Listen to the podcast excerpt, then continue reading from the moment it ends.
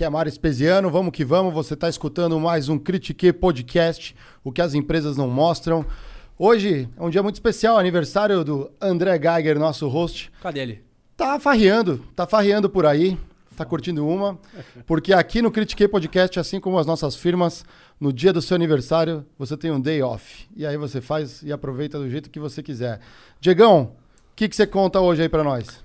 Deixa eu primeiro falar do Jabá aqui. Meus queridos, eu gostaria de convidar vocês a conhecer a LTW. É, entre no site ltwconsult.com.br. Se você está começando a investir agora ou quer construir um plano de, de investimentos a longo prazo, quer trocar de carro, quer investir numa casa, aposentar cedo, não deixe de preencher o planejador de sonhos e com 10 reais você já começa a investir com eles. Não percam. E por falar em investidor, temos um aqui hoje. Nós Poxa. temos, nós temos. E se vocês quiserem fazer perguntas, não esqueçam, entre critiquepodcast.com.br, mande sua pergunta, porque hoje o papo vai estar muito interessante. Hoje a gente tem um convidado extremamente especial aqui, como sempre, vocês já perceberam que a gente não traz ninguém que é fraco, é só gente fora da curva, os outliners como a gente. Ele é cofundador da oficina, empresário do ramo de moda, moda, hein, galera? E ele é um cara que tá investindo por aí. Ele tá, com a bufunfa, quer investir na galera legal, investindo em tecnologia. Felipe Siqueira, boa noite, muito obrigado pela sua visita ao nosso nobre programa. Hoje você está numa sala que é a sala do patrão aqui no Ô, Critique. bicho, eu tô me sentindo tão bem aqui, velho. Tão tranquilo e tal. É porque é isso, né? Sala do patrão, né, É velho? sala do patrão. É a tua sala. Bem-vindo, bem-vindo. Obrigado, meu irmão. Obrigado a todo mundo que Complementa tá assistindo. Complementa aí, a gente fala, faltou alguma Ah. coisa na apresentação? Não? É isso mesmo, né? Esbelto. Né? Cara Um da cara- moda. Um cara inoxidável. Cara, tem muita coisa pra gente falar hoje. Eu acho que a tua história, ela pode ser objeto de inspiração de muita gente aí. É, para falar um pouco do Critique, nosso público é muito amplo, é desde a molecada que está entrando no trabalho até quem tem carreira consolidada. A gente aqui fala de N situações da vida corporativa. E uma coisa que me chamou a atenção. É, lá Ah. vem. Já vai soltar, né, velho? Aí, vai. Acho que eu vou começar com uma pergunta aqui. Cara, já vai soltar, vai. É, Vai, Diegão. Tava dando uma olhada na tua trajetória. Tá. E você, você é um cara que veio empreender aí, é, fez um golaço na, na indústria de moda, a gente vai, vai falar disso já. Mas você, eu vi que você passou pela TOTUS, é, passou pela Michael Page, então, Uhum. ou seja, na indústria de tecnologia, depois foi trabalhar com RH e de repente você passou a empreender, é, levantou uma ideia do zero. Cara, conta pra gente como é que foi essa.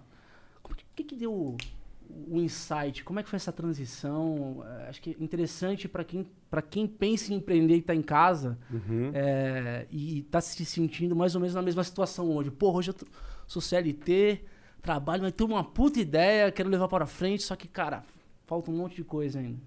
Ô, bicho, coragem, né? Acho que o primeiro ponto é coragem. Porque, assim, se largar salário, né? Salário, bônus, né? E para poder empreender e não ganhar nada, é muito, muito difícil. Porque, assim, quanto mais você começa a desenvolver um negócio, né? É, e você começa a enxergar que o dinheiro demora demais para vir, você começa a fazer as coisas pelo motivo errado, né? Porque às vezes o cara tem um sonho, né, Diagão? Que é assim, tipo assim, ah, meu irmão, eu vou comprar uma empresa, vou, não, vou montar minha empresa, vou ficar rico em seis meses. E não é o que acontece, né?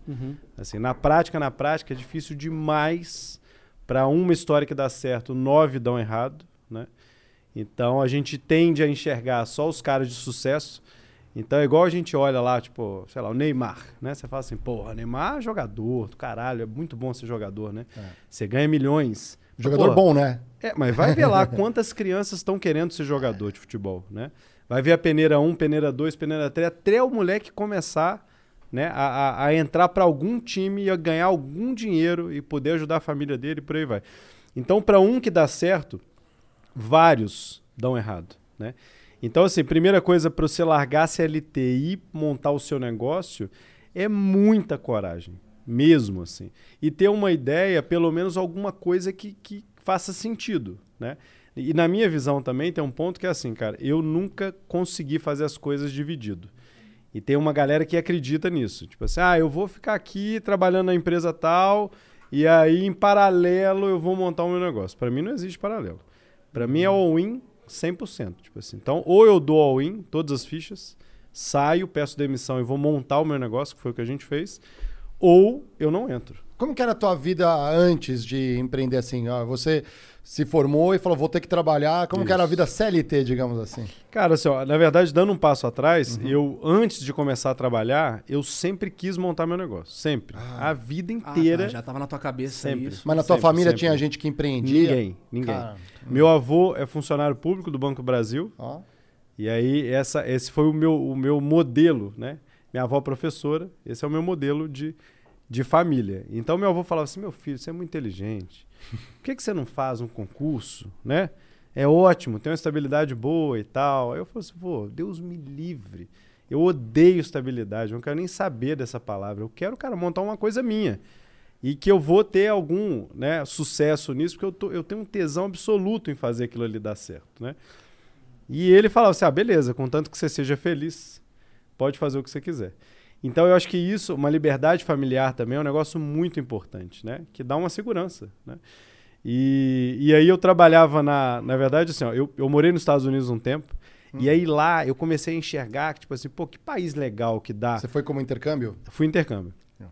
Eu fui, na verdade, sem Com emprego, sem nada. 17 anos? Que eu 18? tinha É. 19. 19. E aí eu cheguei lá nos Estados Unidos e tal. Aí eu olhei aquilo e falei assim, pô, que país bacana que incentiva, né, as pessoas a montarem seus negócios e tal. E de fato, assim, montar uma empresa nos Estados Unidos é muito mais fácil que montar uma empresa aqui. Lá com uma ideia na mão, você consegue captar algum recurso, né? Aqui é muito difícil, mesmo. Então a gente está num dos piores cenários para empreender. É, só que, cara, a gente é muito criativo, né? O brasileiro é muito criativo, já tem isso na essência. Acho que é por causa de tanta coisa.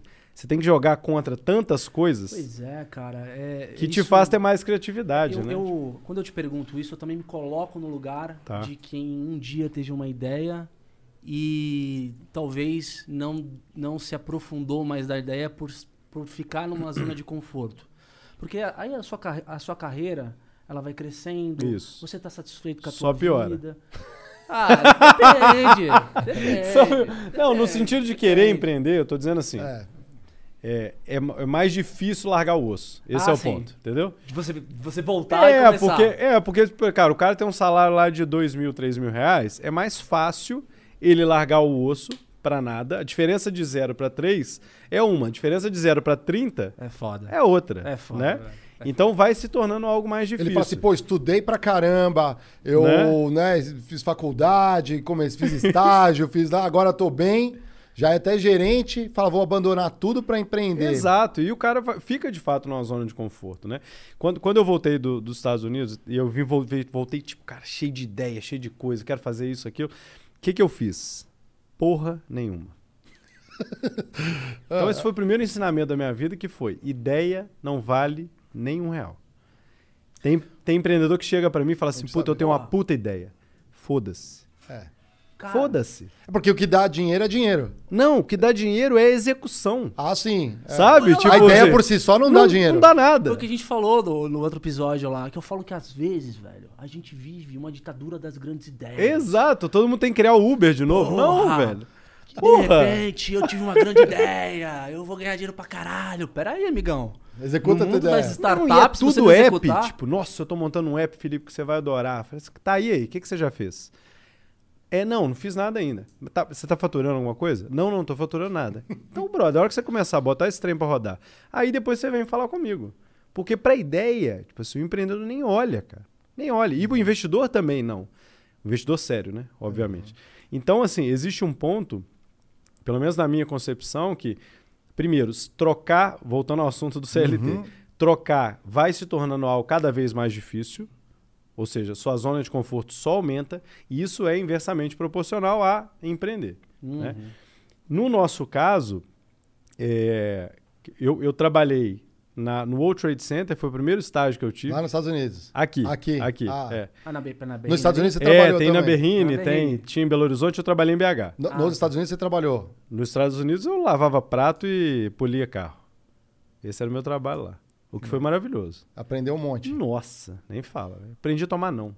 Ah, Até então eu era um cara que não tomava, não. Tipo assim, tinha uma família confortável, não era rico, mas tinha um conforto, estudava numa boa faculdade. E cheguei lá, fui Quando você aprender a chegou nos não. Estados Unidos, você sabia fazer arroz, arrumar uma cama? Cara, sabia fazer arroz. Eu saí de casa muito cedo, cara. Saí de casa com 15 anos. caramba. É, porque cidade pequena tem essas coisas, né? Eu sou de uma cidade que tem 70 mil habitantes, chama Cataguases, interior de Minas. Caramba. Aí eu fui morar, com 15 eu fui morar em Juiz de Fora, que é do lado de Cataguases, é muito pertinho.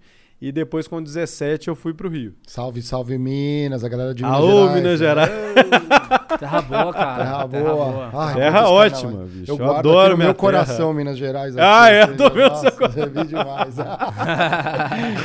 Mas é, é, cara, é, é muito legal, assim, porque eu tenho um carinho pela minha cidade absoluto. Minha família inteira mora lá, eu amo Cataguases. Só que eu sentia que ali era muito pequeno pelas coisas que eu queria, né? E aí, com essa ida para os Estados Unidos, isso deu uma dimensão maior para mim. E aí eu volto, estudei no IBMEC, que é uma escola de, Uhum. de negócio, né? Boa escola, por Só que, cara, era, era, era muito legal o IBMEC, muito. Só que na minha época, isso 2009, 2010, o que era o hype lá da história era tipo assim, todo mundo queria ser trainee de alguma coisa. Ah, eu quero ser trainee do Itaú BBA, eu quero ser trainee do BTG Pactual, eu quero ser trainee do não sei da onde.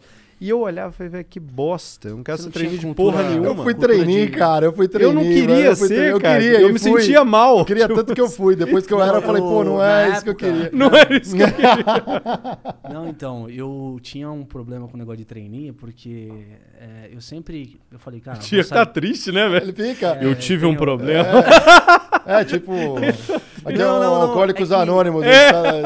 Eu tenho que confessar, eu fui trainee. Trainees Anônimos, né? Ex-trainees Anônimos aqui. Boa, boa, Diego. Eu, eu- Ai, ai. O Diego na pandemia tá querendo morango, então ah, a gente tem que dar um desconto aí, Diegão. Os caras, teve outro, um episódio Como que a gente assim? fez aí que eu falei que, porra, adquiri novos hábitos na pandemia, né, cara? E eu comecei a comprar mais plantas, assim. Eu tô. Um- Uma das plantas que eu tenho é um morangueiro. Pronto, acabou, virei assunto. Parou o Que business. isso, velho. Ele é um cara. meme agora. E- É o empreendedor do morango. É, os caras falam, o cara do morango agora. O rei do morango. morango do Nordeste, né?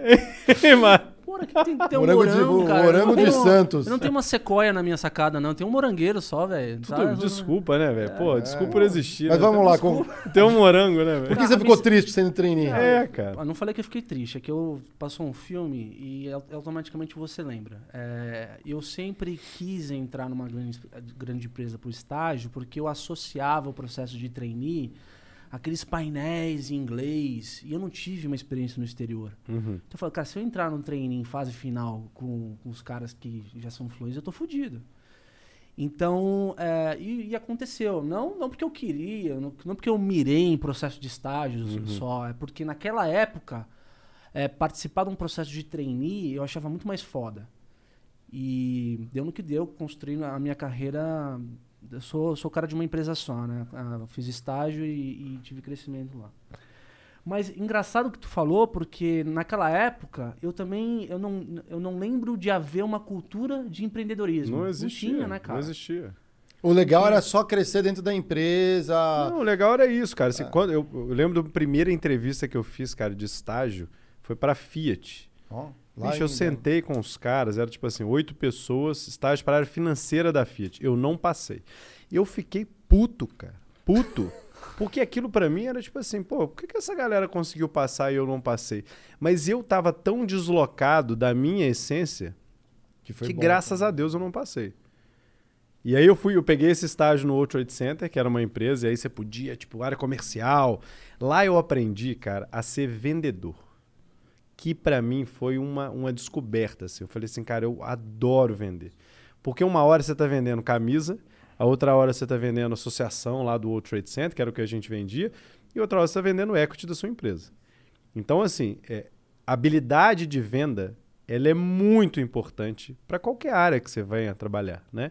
E para o empreendedor, e pro empreendedor nem se fala, porque o cara vende ideia e coisas e negócio o tempo todo. Isso, isso é um mito que a galera acha que vender é só a área de vendas. É, não interessa a área que a galera tá. Todo mundo tem que vender. Você tem que vender suas convencer. ideias dentro da empresa, convencer as outras áreas a um projeto. Você negocia o tempo inteiro, é prazo, é orçamento. Você tem que vender, você tem que. Cara, se você quer tirar férias, você tem que vender pro seu chefe. É você tem que tirar Exato. férias. Então é uma habilidade, cara, que ela se torna é, cada vez mais muito importante na vida do empreendedor quando você vai, né? Porque você toma tanta porrada e a área comercial já está acostumada a tomar porrada. Ela é mais resiliente do que outras áreas. É o saco de pancada Cara, do fica, velho. Apanha, apanha, apanha. Mês seguinte, meta, meta, meta, meta, meta. Você não tem confirma aí, passado. Diego, você apanha assim também? Eu não, Diego. É, cara, assim, tem tem tem tô- a- tem a época que a, a bunda fica quente, velho. tem época que a bunda Tem fica- época que a bunda fica. Sazonal, assim, É. tem, vai, opa, tá chegando aquela época do... Cara, é porque assim, Já prepara, já Meta. prepara. Existem, Meta. existem diferentes tipos né, de medição, né? Tem trimestral, semestral, anual e, cara, é, quando você tem... Você trabalha em empresas que tem modelos de negócio onde os negócios saem concentrados, assim, o, o vendedor, ele não é só vendedor, ele é, ele é o executor, é o cara que conta as moedas, é o cara que... É, pô, ele tá, duro, ele tá cruzando, ele tá batendo o escanteio e cabeceando, entendeu? E você gostava dessa área comercial ali Pra no início? caralho. Sempre Se amei apaixonou? vender, É É Apaixonei. louco, cara. Porque, cara, a- a- isso que você falou, assim, as pessoas hoje, eu tenho um orgulho danado de ser vendedor. E as pessoas não têm. O cara fica assim, ah, eu sou account manager. Account manager é o caralho, velho. Você é vendedor. É o nome Né? fancy, né? É, um negócio bonitinho pra ter no cartão. Não, cara, bate no peito e fala, eu sou vendedor. E não tem problema nenhum nisso, né? Meio que as pessoas falam assim, nossa, mas vendas não é aquela área que... Né? É.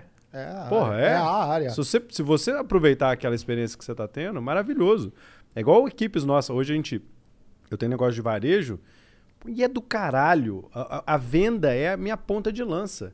Eu amo os vendedores, eu converso com todos eles e é, e é do caralho, porque é esse cara que vai me dar insumo para mudar o negócio, para poder inovar. O que tá... Então é você não fica- É a porta, né? É a ponta é ali, a né? ponta, é ela que discute com o cliente o tempo todo. E dali vem os insights principais, né? Agora, deixa eu pegar esse gancho ah, da questão do processo de empreender. Né? Acho que o vendedor, você saber vender uma ideia, é, assim, enfeitar o pavão, fazer aquela coisa, barba, cabelo e bigode, tudo certinho. É legal, é boa parte do processo, mas também não é milagre, né? O cara Não. que tem uma grande ideia, ele não pode só saber vender a ideia para um grande investidor. Você tem que. é, o, que, o que que é essencial, principalmente no teu processo, o que, que você achou essencial para tirar a tua ideia do papel? É, conseguir grana com gente que, que, que acreditou na tua ideia? Foi só vender? Cara, não, foi nem de longe só vender.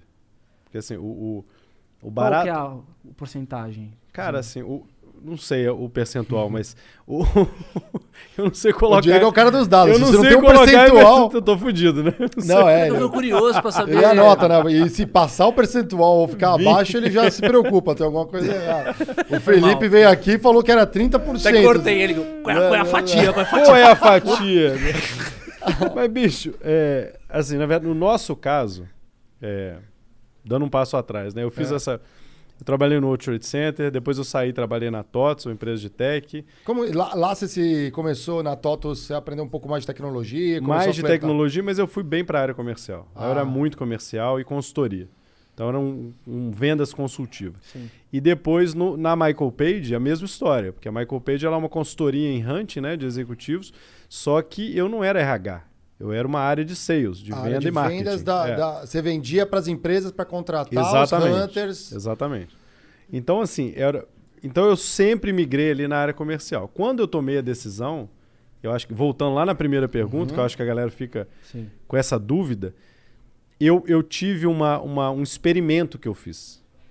Como é que surgiu a ideia? Todo mundo fazia camisa. Quando eu cheguei na Michael Page, cara, é muito engraçado. A galera, todo mundo usando, tipo, monogramas, roupinha e tal, e o cara com o Mont Blanc no bolso e um relógio foda. Esse era o estereótipo da turma. E eu cheguei lá, isso num escritório aqui na Funchal, aqui em São Paulo. A hora que eu olhei aquilo, cara, eu falei assim, nossa, bicho, mas galera impecável, né? Turma se veste bem e tal. Vou ter que começar a me vestir assim. Porque a cultura te abraça, né? Ou você tá, ou você não tá. Aham. E sofria bullying, o cara que vinha com um terno mal cortado. né? Sério? É, Assim? juro. O cara vinha com um terno mal cortado e ele fala assim, ia lá, qual é, mulambo? E não sei o quê. Você fala assim, nossa. ca- E aí a galera vinha no outro dia, tava um Não, é, lá é muito elegante. impecável. Até turma, hoje, é uma né? empresa inglesa. Que né? loucura, cara. Uma empresa inglesa, o berço ali dos alfaiates e tal. Uhum. Beleza. Aí eu falei, puta, que, que, que merda, né? Só que aí o- um dos caras falou assim: Ó, Felipe, tem um alfaiate aqui muito bom e tal. E aí eu fui nesse alfaiate e aí eu quis fazer um teste. Eu fiz uma provocação para esse alfaiate. Ele cobrava tipo 600 pau a camisa social. Uma camisa. Que isso. De alfaiate. Muito na, sob Bacana, medida. tal. Coisa linda, produtaço. Eu falei, ô fulano, por que, que a gente não vai até o escritório? Isso foi lá em BH. Aí o cara foi até o escritório, vendeu pra uma galera. Aí eu falei, opa, comodidade vende. Porque tá todo mundo ali, tranquilão. Chega um cara, tira a medida de todo mundo, você escolhe as camisas que você quer, tecido e tal, e o cara, você pagava ali na hora, beleza.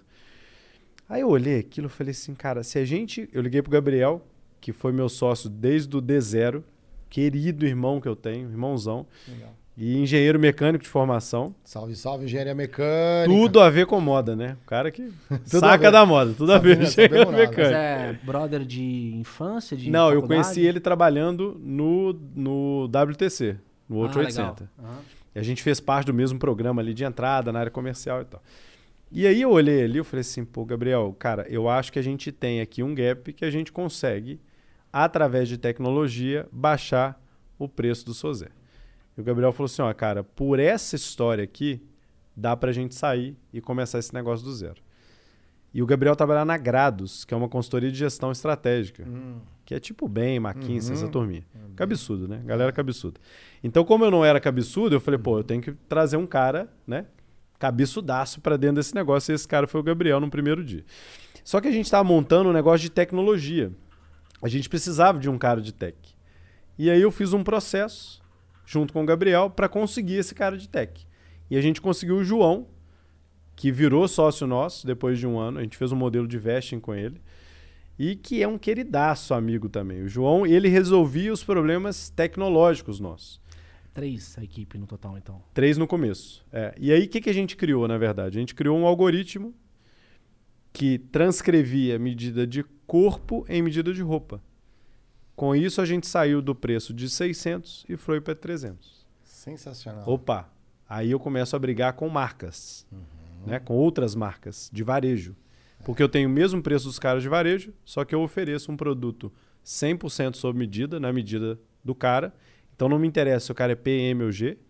Me interessa- Não tem problema. Se tem barriguinha, final de semana, toma uma, muito alto, muito gordinho, tanto faz.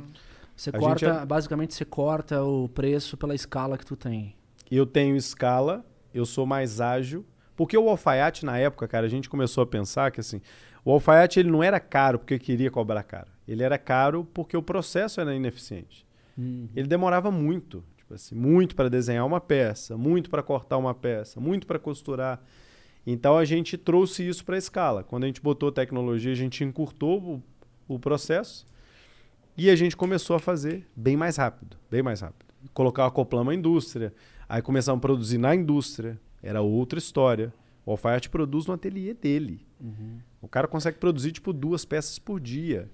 a não capacidade como. é. É muito pequeno, é muito reduzido. Sim. Então ele continua com, com os clientes dele, a mesma história. né? A galera falou assim, pô, mas você concorre com o alfaiate? Eu não, concorro com marca. Né? Porque o meu preço é marca, o Uhum. posicionamento nosso é de um produto premium, sob medida e tal. Isso foi 2015, início de 2015. E para começar, o que, que a gente fez? A gente já tinha pedido demissão, Sim. já estamos fodidos. Mas você entrou na cabeça, mas você pirou. Você falou Pirei, assim, cara, pirei isso aqui vai dar uma grana. Não, eu falei, cara, isso, por isso aqui faz sentido. E aí eu fui no outro dia pedir demissão e eu combinei com o Gabriel. Falei assim, ó, a gente vai pedir demissão junto, porque, né? Se eu for sozinho... Vai que um cara não pede, né? Mês que vem. Aí te deixa, tchau. Aí é, o cara pede Arreguei. demissão, falou, pô, eu já pedi, né? E aí a gente combinou, vamos pedir demissão junto e tal. Aí ele foi lá, falou com o chefe dele, eu falei com o meu, meu chefe falou assim, Felipe, mas o que, que você vai fazer? Aí eu falei assim, cara, a gente vai montar um negócio de camisa social e tal. nanana. Aí ele, ah, é, você vai virar camiseiro. Eu falei, é, mais ou menos isso. Aí ele falou assim, você tá largando a empresa para virar camiseiro.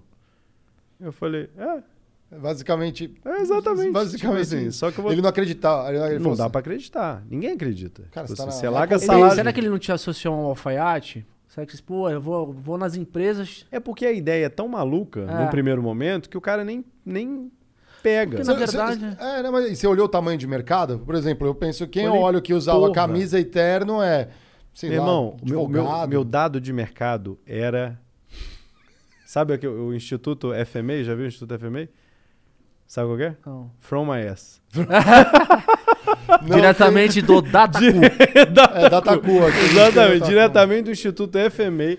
Ca- Porque assim, é, é um negócio, cara, que óbvio que você olha mercado, tá? Mas é, é, é muito deturpado. Porque você fica pensando assim, ah, eu vou criar uma coleira de cachorro. Beleza. Quanto, quantas pessoas no mundo tem cachorro? Aí você pensa, opa, é um bom negócio. Se eu pegar 1% da China, eu tô rico. Tá, mas Você vai entrar lá? Entendeu? Mas olha que dado por, por, por nada, né? Então, quando a gente começou a olhar, a gente olhou, beleza, mercado de moda masculino no Brasil, mercado de mobile, crescimento de mobile, porque a gente queria uma plataforma 100% mobile. E a gente olhou, e aí eu comecei a pensar, eu falei assim, cara, quantas são as pessoas que eu conheço que trabalham de camisa social todos os dias? Absurdo o número, tipo assim, na minha cabeça. Só na minha cabeça. Porque eu conhecia advogado, eu conhecia mercado financeiro, eu conhecia consultoria. Toda essa galera usava camisa social todo dia. Né? Hoje mudou muito, mas assim, todos os dias a galera usava. E aí a gente pediu demissão, saímos da, da, da onde a gente estava e começamos a trabalhar nessa ideia. A gente tinha uma, uma estratégia tecnológica, cara, que a gente começava a, a olhar para uma técnica de machine learning, que era uma técnica de aprendizado de máquina. Vocês foi são que ano, engenheiro. Filipão? 2015. 2015. 2015, é. Cara, não é- a, a AI não era o hype que, que era hoje, assim. Não, zero hype, cara. Zero hype. Tanto é que a gente queria uma plataforma 100% mobile e, a e isso foi dando pau ao longo do processo. E a gente tomou uma decisão que era, esquece mobile, vamos vender no braço. A gente já estava demitido, mesmo. a gente já estava demitido. Ah, Como é que volta atrás? Ah. Vamos vender no braço. Foda-se. E como que foi essa... Cara, aí você pega papel, caneta, mostruário de tecido e vai para casa do cliente. Aí você liga pros seus amigos, tudo. Fala assim, ô, bro, deixa eu te falar, lembra aquele negócio da camisa que eu te falei? Então, tô vendendo, cara, 250 reais, camisa foda na, na sua medida. Beleza, Felipe, manda o alfaiate aí. Falei, não, alfaiate sou eu. E eu vou aí, tirar a sua medida. E aí a gente começou, o primeiro mês foi abril de 15, foi eu pra rua, Gabriel pra rua. A gente vendia o dia inteiro para amigo, próximo e tal, voltava pro escritório para poder pegar as peças, integrar, dobrar, caixinha, nananã, manda pro cliente. Não tinha, a gente não tinha nem grana para ter correios. A gente botava no carro. Mas é, isso aí Ia era entregar. tipo um MVP. MVP, MVP. Total, Só assim. que ou dava certo, ou dava certo. Não tinha conversa. Então, assim, a tecnologia deu errado. Beleza, vamos vender. Você não tem braço? Você não tem carro? Vamos embora. Aí a gente foi vender. Primeiro mês a gente vendeu, tipo assim, 20 pau. Hum, tá Segundo bom. mês vendemos 40 e poucos. Terceiro mês vendemos 90 mil. Caramba. Falei, uai, peraí, tem um trem aqui, Tem um negócio. né? Bom, bom mineiro, Bom né? mineiro, tem um trem, tem um trem aqui. Tem Nós temos só que descobrir o que, que é, mas tem um trem. Porque a galera, o cara, a gente só tinha um SKU, que era camisa social, só. Não tinha meia, calçado, calça, não tinha nada. Ah. Só que a gente começou a entrar, por exemplo, a gente entrava no escritório de advocacia, atendia o sócio, o outro, o outro. Quando a peça chegava e ficava do caralho, o outro queria, o outro queria, o outro queria, e o é o outro boca queria. a boca... Cara, corporativo.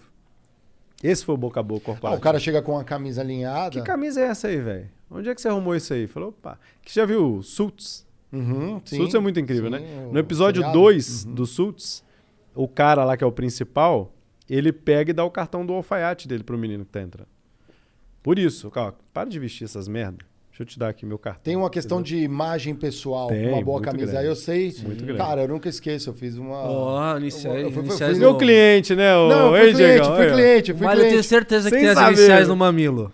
Tem as iniciais no mamilo? Embaixo da tetinha aqui. Não, não, não. Aqui, ó, eu, aqui, eu ponho no. Essa é italiana, Põe italiano no punho. É, põe no punho aqui, assim é mais inglês. O.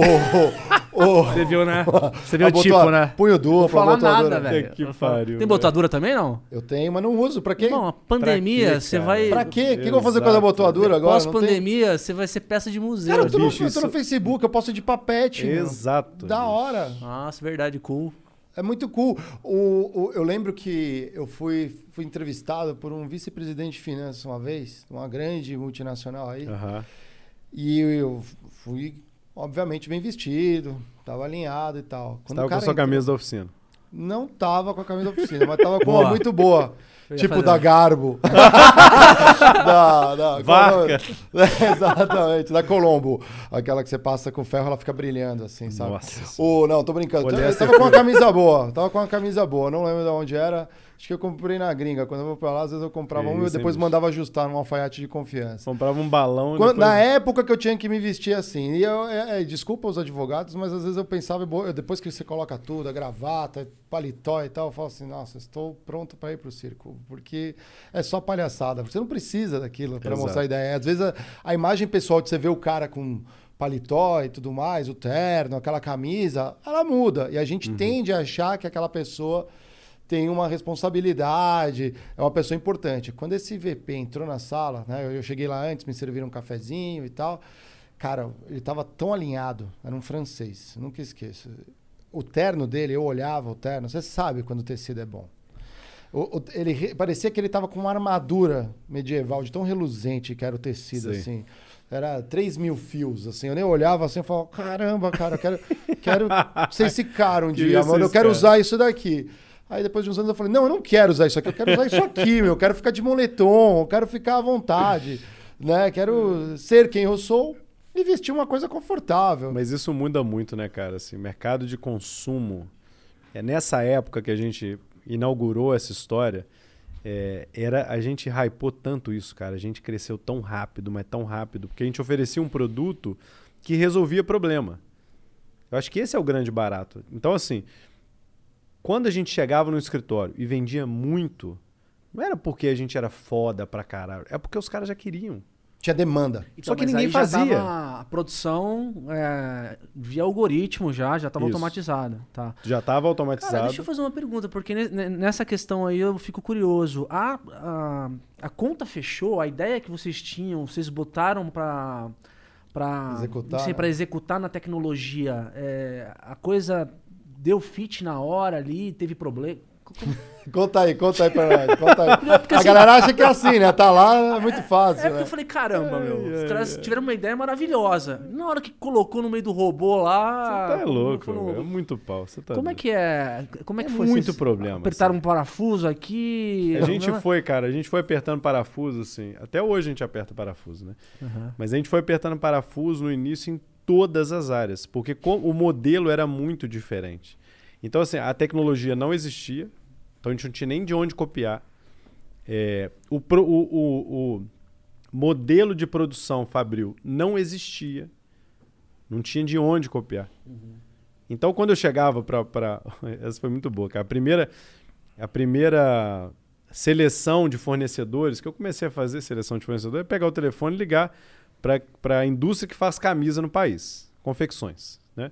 Liguei para todo mundo, tipo assim, todo mundo. Todo mundo falou: Que é isso, menino? Você é doido? Eu falei assim: Não, o, Fulano, deixa eu só te mostrar a ideia. Ele falou: Mas quantas camisas você vai produzir?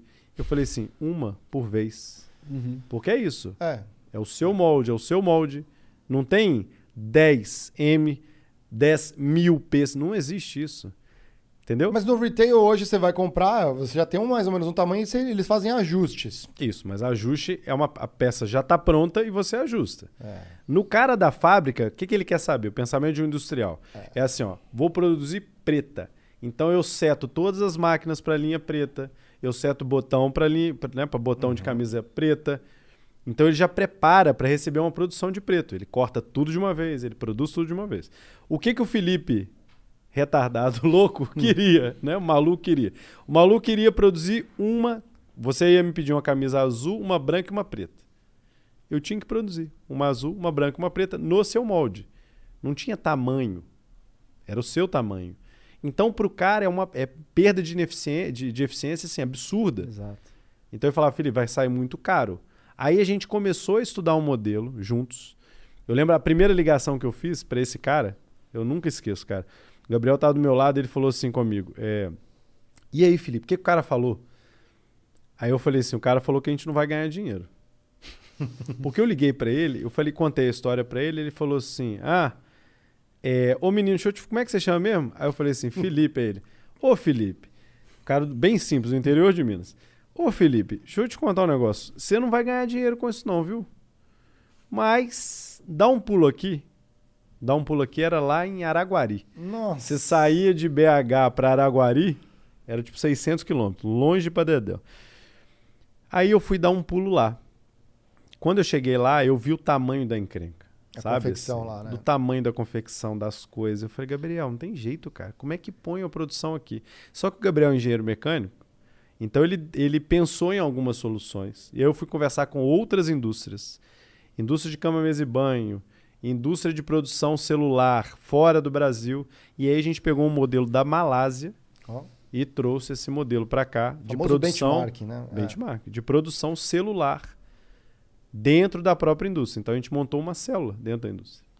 Era muito louco, Ou seja, a configuração dos equipamentos completamente diferente, a Tudo dinâmica. diferente, tudo diferente, Vocês- dinâmica então diferente. vocês desenvolveram um fornecedor estratégico. A gente desenvolveu o fornecedor do zero. E a relação, cara, foi assim duríssima, porque no início o cara falou: "Cara, não tô ganhando dinheiro".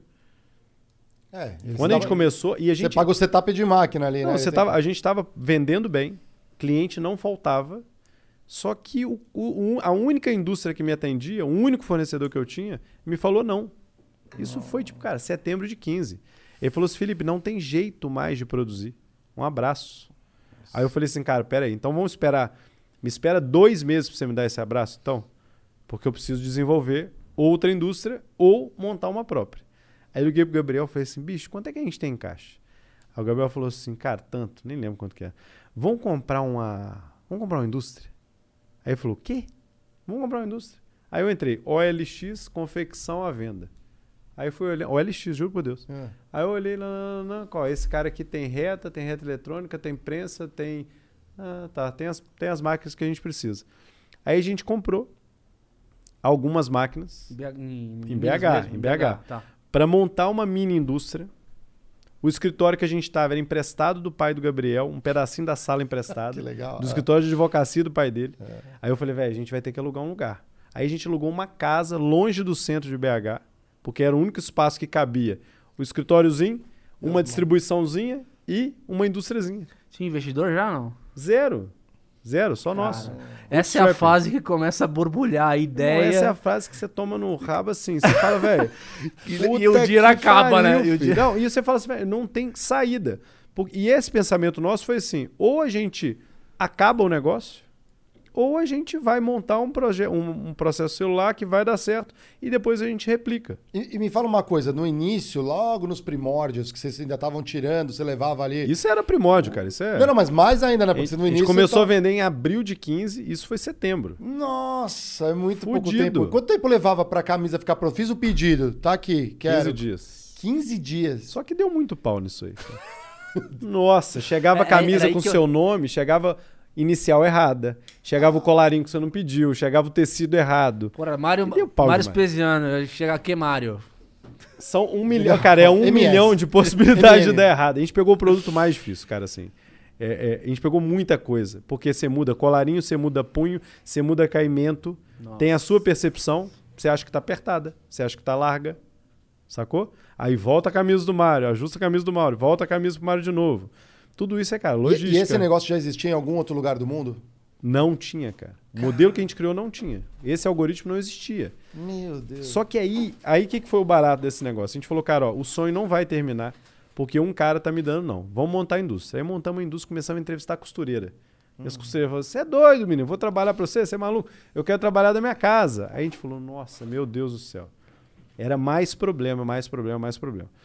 No meio do tempo, eu liguei para esse, pra esse industrial e falei, cara, eu acho que a gente arrumou um jeito aqui disso aqui dar certo. Ele falou, pô, Felipe, então tá, volta aí. Aí pega o carro de novo, carro, vai lá para Araguari, 600 quilômetros, bate e volta. A gente batia lá, conversava e voltava, cara. 1.200 quilômetros no dia, eu e ele, eu e o Gabriel na estrada. Chegamos lá, cara, falei com ele, falei, ó, Gabriel, a gente ia fazendo conta. Então eu ia dirigindo, o Gabriel fazendo conta do lado para ver se o cara ia ter resultado. Eu queria dar resultado para ele, não para mim. Porque se ele tivesse resultado, o contrato Ah, estava mantido. Se ele não tivesse resultado, Não eu funciona. tava fudido, É. né? E aí a gente ofereceu um outro modelo para ele de franquia, de um outro modelo e tal, cara, eu vou te pagar uma franquia mínima para dar certo e tal. Deu certo. Tipo assim, rolou o negócio. A gente deixou uma margem legal pro cara, a gente conseguia ter uma margem legal e a gente cresceu numa velocidade mais rápida. Aí você começou a cadenciar o negócio, aí você começou a, a poder já entregar, fazer o modelo girar. Começou a melhorar. Girar é, futuro. Mas era Mas muita começou demanda e pouca muita capacidade demanda. de entrega. Pouca Era isso? capacidade de entrega. É. Entendi. Tecido, matéria-prima já tinha com o cara lá. Ou não? Não, não, outra indústria, indústria têxtil. Aí a gente comprava os tecidos, a gente fazia seleções, mandava isso pra lá. O cara só confecciona. Tudo nacional? Nacional e importado. Tinha os dois. Cara, eu fico pensando não, eu que tô pensando aqui, eu tô né? Uma treta, cara. Eu, é, porque, assim, é, Uma na, treta. na empresa, tô, tô falando da minha experiência de quem nunca teve uma ideia grande que nem a sua, assim, Pô, e grande, que né? usa uma, uma grande Você ideia. teve a que ideia de um sua. podcast com a gente. aqui. Eu, Ó, ó. é, eu, Fomos eu, eu pioneiros. sempre usei camisa social para trabalhar.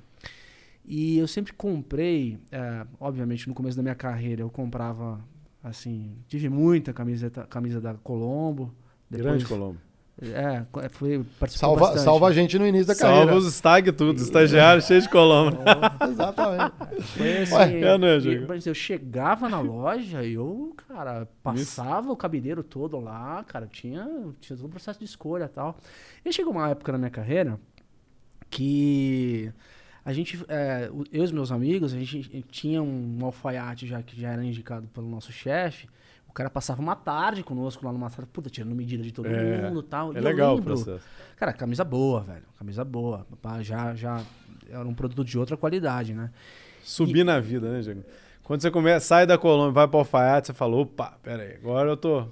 Já Você tenho o sabe- camiseiro do meu chefe. Opa, É. outra história. Exatamente, cara. Assim, foi a primeira vez que, que ficou pronta a minha camisa, chegou em casa, eu falei, cara, olha esse tecido, Agora sim, é. bicho. E Tem uma fica armadura. impecável, cara. Fica um produto legal. Isso é legal. Só que tinha. É, todo, toda, toda camisa que eu comprei com esse alfaiate, eu tinha, tinha uma, go- um- uma gordurinha aqui que era pró- próprio de mim, assim, sabe? Sim. Do meu biotipo. Que ele já. Ela não saía. Não saia. Então, que era, Nasceu era- com você. Era um negócio muito customizado. Pra mim. Aham. E ele já sabia. Então ele fazia o ajuste. Eu fico pensando na tua ideia agora, falei, cara, como dar conta É desses, dessa galera que tem uma gordurinha específica, que Sim. tem que fazer um ajuste? Eu falei, meu, como é que Um vai, você vai muito escalar largo, isso? É velho? né? muito difícil escalar, cara. Muito difícil escalar. Então, assim, pô, imagino que vocês tiveram desafios nesse sentido, né? Porque customização envolve, cara, você conhece o corpo do cidadão ali, né? Senão- É assim, a gente, cara, quando a gente teve um, uma. A gente tava vendendo, vendendo, vendendo até outubro de 15. E aí a gente falou, cara, a gente não dá conta mais de atender cliente e ter que tocar a empresa. A gente tinha, sei lá, três estagiários. Era eu, sócio, três estagiários. Aí entrou o Arthur, que virou nosso sócio, já era meu amigo do, do WTC, queridaço, ajudou a gente demais, demais, demais, porque a gente estava tendo muito problema. E aí eu pensei num modelo que era assim, eu falei assim, cara, como é que eu replico Filipes e Gabriel no mercado? Aí eu comecei a estudar a Mary Kay, Avon, Natura, Legal, porque a gente já tinha um app, né? Um aplicativo nosso. E aí eu falei, porra, se eu consigo fazer, porque eu não sou alfaiate. Se eu consigo fazer, todo mundo consegue. E a gente começou a treinar essas pessoas. E eram pessoas de mercado. Então, o cara era advogado e aí vendia para os amigos dele. A outra fazia sempre como second job. O outro era trabalhava, tipo assim, tinha acabado de sair do trabalho e aí começou a trabalhar com a gente Tirava as medidas da galera. tira a medida da galera. Só que a, gente idealizou o modelo para ser fácil de replicação. Então era tirar a medida, medida do corpo, não era medida do alfaiate. O alfaiate pensa para tirar a medida. A gente não precisava pensar, Aham. entendeu? Então você tira uma- um tamanho de corpo. Vai Então, botar no SAP ali. Bota no SAP. é, a gente jogava aqui e acabou. É. Exatamente, porque ó, se eu tenho seu bíceps, o seu antebraço e o seu punho, eu consigo conceber uma manga de roupa para você. Esse era o ponto. O alfaiate não, o alfaiate ele tira aqui, ele vê o tamanho, ele vê só a gordurinha, ele vê não sei o quê. O nosso cara não precisava, então ele imputava a medida, o algoritmo pensava. Se o Diego tem essa medida de cintura, eu dou uma folga aqui. Se ele tem essa cintura, eu dou uma folga aqui. E as curvas era a técnica do machine learning. Então, quanto mais medidas ele recebia, mais ele tinha coracidade. Mas ele ficava assertivo. Sacou? E, e não dava problema assim, porque você tinha um prazo de entrega. Isso. É, você falou assim, duas semanas você entregava. Em duas semanas, às vezes é o tempo do cara ir pra Dá uma farra. engordadinha. Exatamente. Vou comer um churrascão aqui, vou, no- vou levar meus clientes dar uma no fogo de chão aqui. E aí eu dá avisava pro cara. Posso falava, pegar É. uma breja aqui? Não? Opa, uma aí, Felipe? Quer uma brejinha? Eu quero, eu quero, eu quero uma água, Daqui por favor. E, o, e aí não dava um probleminha na hora ele botava, pô, vocês Cara, mediram errado. Acontecia, acontecia. Aconteceu coisa demais. Cara, sério, Mário. Até que você falava, cara, não- eu- falava, essa bicho, medida é a tipo- tua medida. É, mas aí o cara contestava. O cara falou, não, eu não engordei nada e tal. né? O que, que a gente fazia? Trocava. Aí era custo nosso. Caramba. Então deu muito problema de custo por conta disso, por conta das percepções e tal. Mas ainda assim o modelo crescia muito rápido. Então, tanto primeiros clientes quanto clientes recorrentes.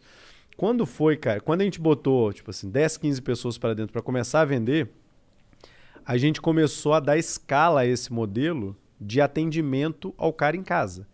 Então já tinha, tipo assim, 15 pessoas atendendo. Opa! A gente achou que a gente tava, cara, rico já. A gente falou, pô, o negócio virou, né? Deu certo. Isso final de 15. Um cliente nosso, cara, fez um post. Um cliente de BH, que era super influente lá, ele fez um post falando assim: olha que ideia legal desses caras, estão usando tecnologia para fazer alfaiataria, nananã. E isso caiu no feed do Facebook na época, de um Ó. tanto de cara legal. Um deles, o Rony Meisler. Rony, fundador da reserva. E aí o Rony manda um e-mail para o contato arroba socialtailor.com.br. Social Tailor foi a primeira marca que a gente criou. Foi o nome da empresa. que Foi o primeiro fundou. nome Perfeito. que a gente fundou. Aham. E aí, aí eu pingava o e-mail, obviamente, né? Quem que era o saque? Né? Eu, Gabriel. Quem que era atendimento? Eu, Gabriel. Alguma que era- semelhança, não? Quem que era, né, dobrar a caixa? Eu, Gabriel. Compras. E Arthur. né? Compras. Eu, Gabriel e, e- e Arthur. Então a gente tinha uma. uma, uma... Quando a gente chegava para. Pra... Quando a gente recebeu esse e-mail, cara, eu olhei aquilo, eu falei, liguei pro Gabriel na hora, era tipo uma hora da manhã, cara. Eu falei assim, Gabriel, o que, que você tá fazendo, cara? Você viu o e-mail que a gente recebeu? Aí ele falou assim, não vi não, vou olhar aqui. Aí abriu. Aí ele falou assim, quem que é Rony? Aí eu falei assim, quem que é a da reserva? Aí ele falou, que reserva? O engenheiro mecânico, né? Nem sabia. Que reserva? Eu falei, aquela do pica-pau, porra. Aí ele falou assim, caralho, o cara mandou um e-mail pra gente? Eu falei, é, mandou. E o e-mail era simples, era assim, ó, galera, eu queria tomar um café com vocês, que é o Rony da reserva. Eu não entendi muito bem o que, que vocês fazem direito, o que, é tecnologia, o que, que é alfaiataria, mas eu queria bater um papo. E aí, esse papo foi em dezembro de 2015. Eu fui pro Rio, o cara tirou os diretores todos lá da reserva para ouvir um moleque falar sobre algoritmo que transformava a medida de corpo em roupa. E aí a primeira pergunta do Rony é: como é que você vende sem ter loja? Eu falei: ah, venda direta. Tenho o consultor de estilo, eu tenho aqui um aplicativo que está na mão de todo mundo e o cara vai e vende. Ah, e como é que faz? Ah, eu falei assim: peguei o celular, puf, coloquei na mão dele e a gente começou a escolher ali. O que, que você quer de colarinho, qual tecido você quer, o que, que você quer do punho. Aí tirei as medidas ali no café, todo mundo comprou. Obviamente eu não dei. A, a tua base de ninguém. clientes até então estava concentrada em Minas ainda. no Tava raio de concentrado você, em tá BH, perfeito. é. Concentrado em BH. Tanto é que eu vim pro, eu fui pro Rio só pra isso. Aí o Rony falou assim: "Pô, mas você tá vindo e tal?" Eu falei: "Vou". Não, eu tenho uns assuntos aí importantes a tratar e tal. Aí ele falou assim: "Ah, é?" Eu falei: "É, mentira, porra nenhuma.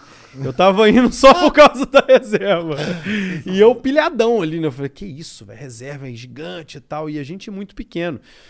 E aí o Rony falou assim, cara, Felipe, que ideia do caralho. E eu sempre tive um tesão com esse troço de work e tal. E eu queria fazer alguma coisa. Eu acho que a gente tem o mesmo pensamento. Aí eu falei, massa, né? Pô, o cara da reserva tem o mesmo pensamento que a gente, maravilhoso. E ele falou, pô, vocês têm essa coisa da tecnologia que a gente não tem. Então é importante isso para essa marca. Eu falei, ah, beleza. Um ano depois, a gente concretiza esse negócio. Então, a Social Tailor, que foi a primeira marca que a gente montou, deixa de existir, essa empresa de base tecnológica, e a gente acopla isso a uma nova marca, que é a Oficina. Então, a Oficina ela é a criação entre reserva e Social Tailor. Então, ela é meio tecnologia e meio mercado de moda. Legal. Só que aí, cara, a gente começa a trabalhar esse mercado de alfaiataria, a expandir pra caralho nesse mercado. A gente foi pra Brasília, a gente foi São Paulo, a gente começou a abrir, abrir, abrir, abrir, abrir. Só que em 2017, cara, final de 17, a gente viu um negócio que era assim: O mercado de, de work está mudando. O work não é work como antigamente. E aí a gente começou a estudar lá fora como é que foi esse cenário. Porque as coisas que né, passam Isso lá caem para pra- cá. Só pra situar no tempo, que ano? Que, No- que- A gente fechou com reserva no final de 16.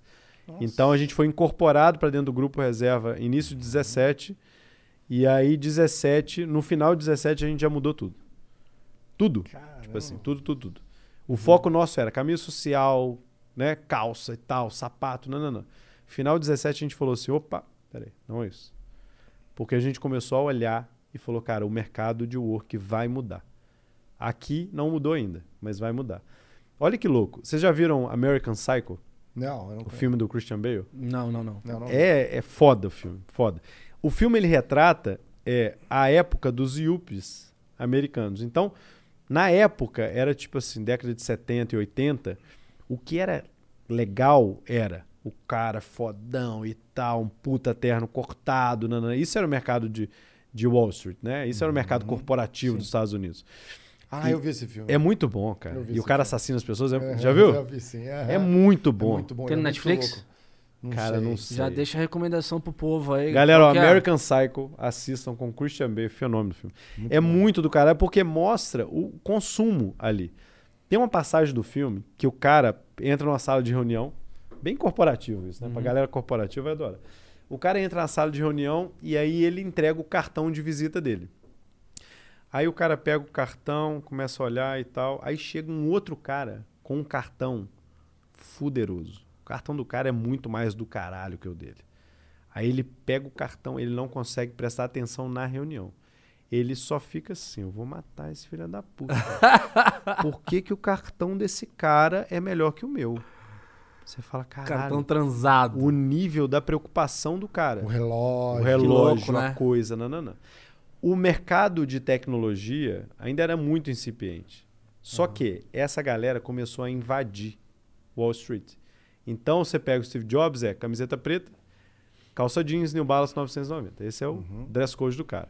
Mark Zuckerberg, ca- calça jeans, camiseta cinza e tênis. É isso aí. Essa galera começou a entrar para esse meio e sentar numa mesa com um bando de engravatado e ter mais dinheiro que todo mundo ali junto. Aí os caras começaram a olhar e falar: opa, peraí, o jeito de se vestir tá mudando. Quem já viu Billions? Eu vi. Billions é muito foda, né? O Bob Axelrod, ele é o cara, ele é o dono de um fundo gigante de investimento e o cara tá de camiseta do rock. Tipo, ACDC a camiseta do cara. Aí o cara pega um Aston Martin, tipo, camiseta ACDC e uma calça jeans. E tudo bem. E tudo bem. Ele vai ser respeitado. Os caras estão de fleece, os caras estão de coletinho, os caras estão, né? E isso a gente sabia que ia chegar aqui. E aí a gente criou uma campanha em 2018, que foi o lançamento da primeira loja física nossa, que foi transformando limão em limonada. Por quê? Se a gente olha para os empreendedores como benchmark de roupa, vamos olhar para os empreendedores como benchmark de, é, de manifesto de marca. A gente transpirava aquilo ali. Essa era a nossa verdade. Porque a gente tinha construído o negócio do zero. Então a gente queria colocar, pegar o empreendedor, colocar esse cara em evidência e saber como é que é montar, mostrar para as pessoas como é que você transforma grandes problemas em soluções. A gente pegou um, um time, cara, de 11 empreendedores para fazer essa campanha. Todos amigos nossos. Aí tinha Bernardinho, Luciano Huck, é, Geraldo Rufino, Alexandre Laff, que é da Vitacom e da House. Tinha uma galera muito legal. Bruno Dias, que é da Uma Uma, faz as festas lá de Trancoso e tal. Tinha uma galera que foi falar sobre como é que é empreender no país. É isso a campanha que a gente fez. sensacional, sensacional. O cara, obviamente, vestido de oficina, Uhum. um vídeo fodão do cara no YouTube, uma fotografia muito incrível do cara com, com limão, brincando com a história de limão, e a gente explodiu. Porque a gente entrou no mercado que era o básico, só que um básico sofisticado. Porque a gente viu que o mercado de consumo ia mudar. E a gente foi o porta-voz dessa história, sabe? E vocês já representavam essa nova tendência do ponto de vista de se apresentar como empreendedor, mas de uma Exato. maneira mais. Descolada. Descolada. Mas de boa. Eu, eu sempre falei isso e tem umas histórias legais aqui. Vai até um abraço para um saudoso colega de trabalho, chama Carlos Mazucci, trabalhou comigo na PepsiCo, ele tá no Serasa hoje. E a gente via, um, a gente saía para almoçar e a gente tentava adivinhar a profissão da galera. Só pelo, Pela roupa. pela roupa, né? O cara tava passando na rua, aí vinha outra fulana, a gente É. almoçando aquele ali e tal. E sempre que vinha um cara, né? Eu falei assim, tinha um cara assim, ele tava de paletó e tal, e ele falou: esse cara aí é da contabilidade. Eu falei, esse cara é advogado. e a gente ficou brigando. Esse cara. é Aí eu fui lá nele e falei assim: desculpa, amigo, você, você trabalha naquele escritório ali? Ele, não, não, trabalha ali. Você é advogado, né? Ele é, sou. Eu falei, ganhei. Ganhei. Paga o café. pagou o café. É, e, o, e aí a gente chegou à conclusão, né, de que muito, as pessoas, às vezes, ela exerce um certo poder só pela veste, né? Ela fala Sim. assim, pô, só que você não sabe, você vai sentar na frente do, igual você comentou, o Mark Zuckerberg, o Steve Jobs. Cara, tem, cara de cara. camisa- Só que o cara é extremamente poderoso na empresa e ele vai do jeito que ele quer. Então as pessoas estão passando a valorizar é, o conteúdo, não a casca. Exatamente. Só que ah, por muito tempo no mercado de trabalho, o pessoal olhava só a casca. Então eu- a gente chegou e criou a anedota, eu e o Mazuti, que era o seguinte: não adianta. é, se você pega um executivo bom e põe um terno, ele é um executivo bem vestido. Se você pega um jumento e põe um terno, ele é um jumento de terno. É isso aí. No, no final do dia, você vai ver que o cara não tem conteúdo. Você vai ver que o cara é o jabuti na árvore. A gente precisa É falar aí. disso, hein? De jabuti na árvore. Galera, sexta-feira a gente vai soltar o jabuti na árvore, hein? Se Ah, liga aí. Então não adianta. É o jabuti bonito ali, ele Não fica com adianta, terno, é um cara estranho. Não, não ele é adianta. bonito, ele tá elegante e tudo mais, né? Um talher, né? É, As executivas, bonito. não, o talher era um negócio assim, nossa, essa daqui chegou, por favor, me dá um autógrafo, né? Eu ficava assim, Cara, nossa, e não- VP veio de talher, nossa, meu, era fantástico. E esse mundo é, vai mudando, né? Essa, essa nova tendência. Só que se você acha que ainda é algo que vai criar essa. Já, já tem uma tendência, mas ainda não virou a chave. Há pouco tempo, e não é muito assim, não, não mudou tanto, tinha empresa que o cara tinha que ir de gravata ainda. Você acha que já tá Cara, tinha mudando? que fazer a barba, cara. Nossa, eu tive que Lembra fazer a barba. disso? A barba. Ah, eu falei, por exemplo, na P&G, quando eu trabalhei lá, Tinha eu tinha que fazer a barba, porque eu vendia gilete. eu Cara, achava que era meio. Não, pô, tudo bem. eu- Aí, ó, ok, se pelo quando- menos você tá. Agora, cara, fazer. Tinha um negócio, o cara passa. Meu avô me falava isso, que, que no banco que ele trabalhava, quando você te fazia barba, e aí vinha um cara com algodão e passava ao contrário Ah, pra pra ver ver se se não- tava bem feita. Nossa. exato, Hã? exato. Ou se tinha barba, tinha que ser aquela barba É, também, não é? cortado. Muito a parada. Um negócio que era. É, eu, eu nunca tive barba, então eu nunca, nunca reparei. Reparar na minha, né? Será que não vai reparar nascer dos um outros. dia? Não vai, Da cara. puberdade, não vai. né? Já desisti, da- já desisti dessa tese. Mas, cara, vocês me lembraram de uma situação. No, no começo da minha carreira, é, eu lembro que é, eu era. Tive uma experiência com estágio, né? Numa, numa, numa área de altos executivos ali, na indústria de, de bancos, de finanças. E era super normal, principalmente porque eram pessoas que trabalham, tra- trabalhavam é, nos grandes bancos como, com os grandes clientes de gravata. Uhum, Então, o andar é só gente de gravata. uhum. E eu lá, no alto do meu, do, do meu estágio, ou, ou mesmo uma na, na- na gravatinha minha- e tal. comprei uma gravatinha. Óbvio. Só opa. que aí. Eu De- aquela falei, gravata cara, do Tiny Toons. Eu já tinha ganhado, eu já tinha ganhado uns uns três ou quatro salários, assim, três, quatro meses. Eu falei, cara, eu vou Opa. investir numa gravatinha. de seda. Cara, comprar aí uma eu de seda. comprei, borboleta. aí eu comprei uma gravata, cara. Uma gravata bonita. Sabe aquela gravata que você usa na empresa e no casamento? Eu comprei uma gravata que ela tinha até relevo na bicha. Que isso, bicho. Não, mas bonita. Na- Nada muito espalhafatoso, mas bonita. E eu nunca me esqueço, cara, é, de uma cena que eu tava trabalhando de, de blazer com gravata. Era super normal, né? Você tava no meio de pessoas iguais ali. E aí passou um executivo, olhou pra mim e falou assim: Goiaba? Hum? Ele olhava pra minha, pra minha gravata e falava: Goiaba? Eu olhei assim. ah, goiaba. Que que é cor de goiaba? goiaba mesmo, verdade. A minha gravata era cor de goiaba. Só que eu não tinha identificado que era goiaba. Ele ficou impressionado, porque não tinha nenhuma Gravata goiaba. goiaba. É isso, é igual a história do American Psycho, cara. O cara tá olhando a gravata do maluco ser goiaba, cara. Sabe? tipo assim, foda-se. Eu fico pensando se eu chego no trabalho hoje com uma gravata goiaba. Nossa, eu isso acho que, meu, puta, os caras vão me, me chamar de. O sei lá, goiabão. Fala, goiaba! Você acha que é essa tendência de. de vai, vai ter uma mudança rápida entre todas as empresas, de da galera ir à vontade, do jeito que quiser? Ou você acha que ainda tem uma certa resistência? Cara, quanto mais tradicional, mais resistente. quanto menos, menos resistente. Então, essa invasão de startups e empresas de tecnologia faz com que o mercado se transforme. Sim. Né? Então, é, a gente, cara, talvez. Eu brinco com meus amigos que, assim, que, eu, que eu fui o maior vendedor de camiseta preta do país. Disparado. Então, essa coisa de camiseta preta, quando a gente começou. Então a culpa é tua. A culpa é nossa, cara. A culpa é nossa. Porque a gente falou, ó, o que, que a gente quer? Um básico, sofisticado, sem marca aparente, nenhuma. Então a marca é o cara, então não vou botar marca no cara. A oficina tinha isso. Então a grande diferença de oficina para reserva, marcas do mesmo grupo, é que a reserva tinha um pica-pau Uhum. e a oficina não tinha nada. A oficina não tinha nada, nada, nada, nada. Só que o produto era muito incrível e a gente falava, a marca é você. Eu não vou colocar um outdoor em você. A marca é você, você que faz o que você quiser. E as pessoas começaram a comprar assim demais. Eu lembro da, da primeira loja que a gente lançou com o básico no Shopping Leblon, que foi assim, uma explosão de venda. Porque era- uma camiseta tipo, preta, básica, só que ela não é o básico. A gente tende a achar que básico é um produto chulezinho, né? Porque muitas marcas formaram o conceito de básico com um produto piorzinho. E nada contra, é o produto do cara. Agora, a gente levou o básico lá pro alto, cara. Ah, você quer usar básico, só que você vai usar a camiseta. Então, a camiseta nossa, acho que a, a a camiseta oficina hoje é 199 e tem uma outra de 299. Que é um produtaço. É o que é um, cara, o algodão que vem do Peru e a gente confecciona lá. É um puta de um produto. Só que isso ainda assim é básico. Então a gente criou um negócio que chama básico sofisticado. Pronto.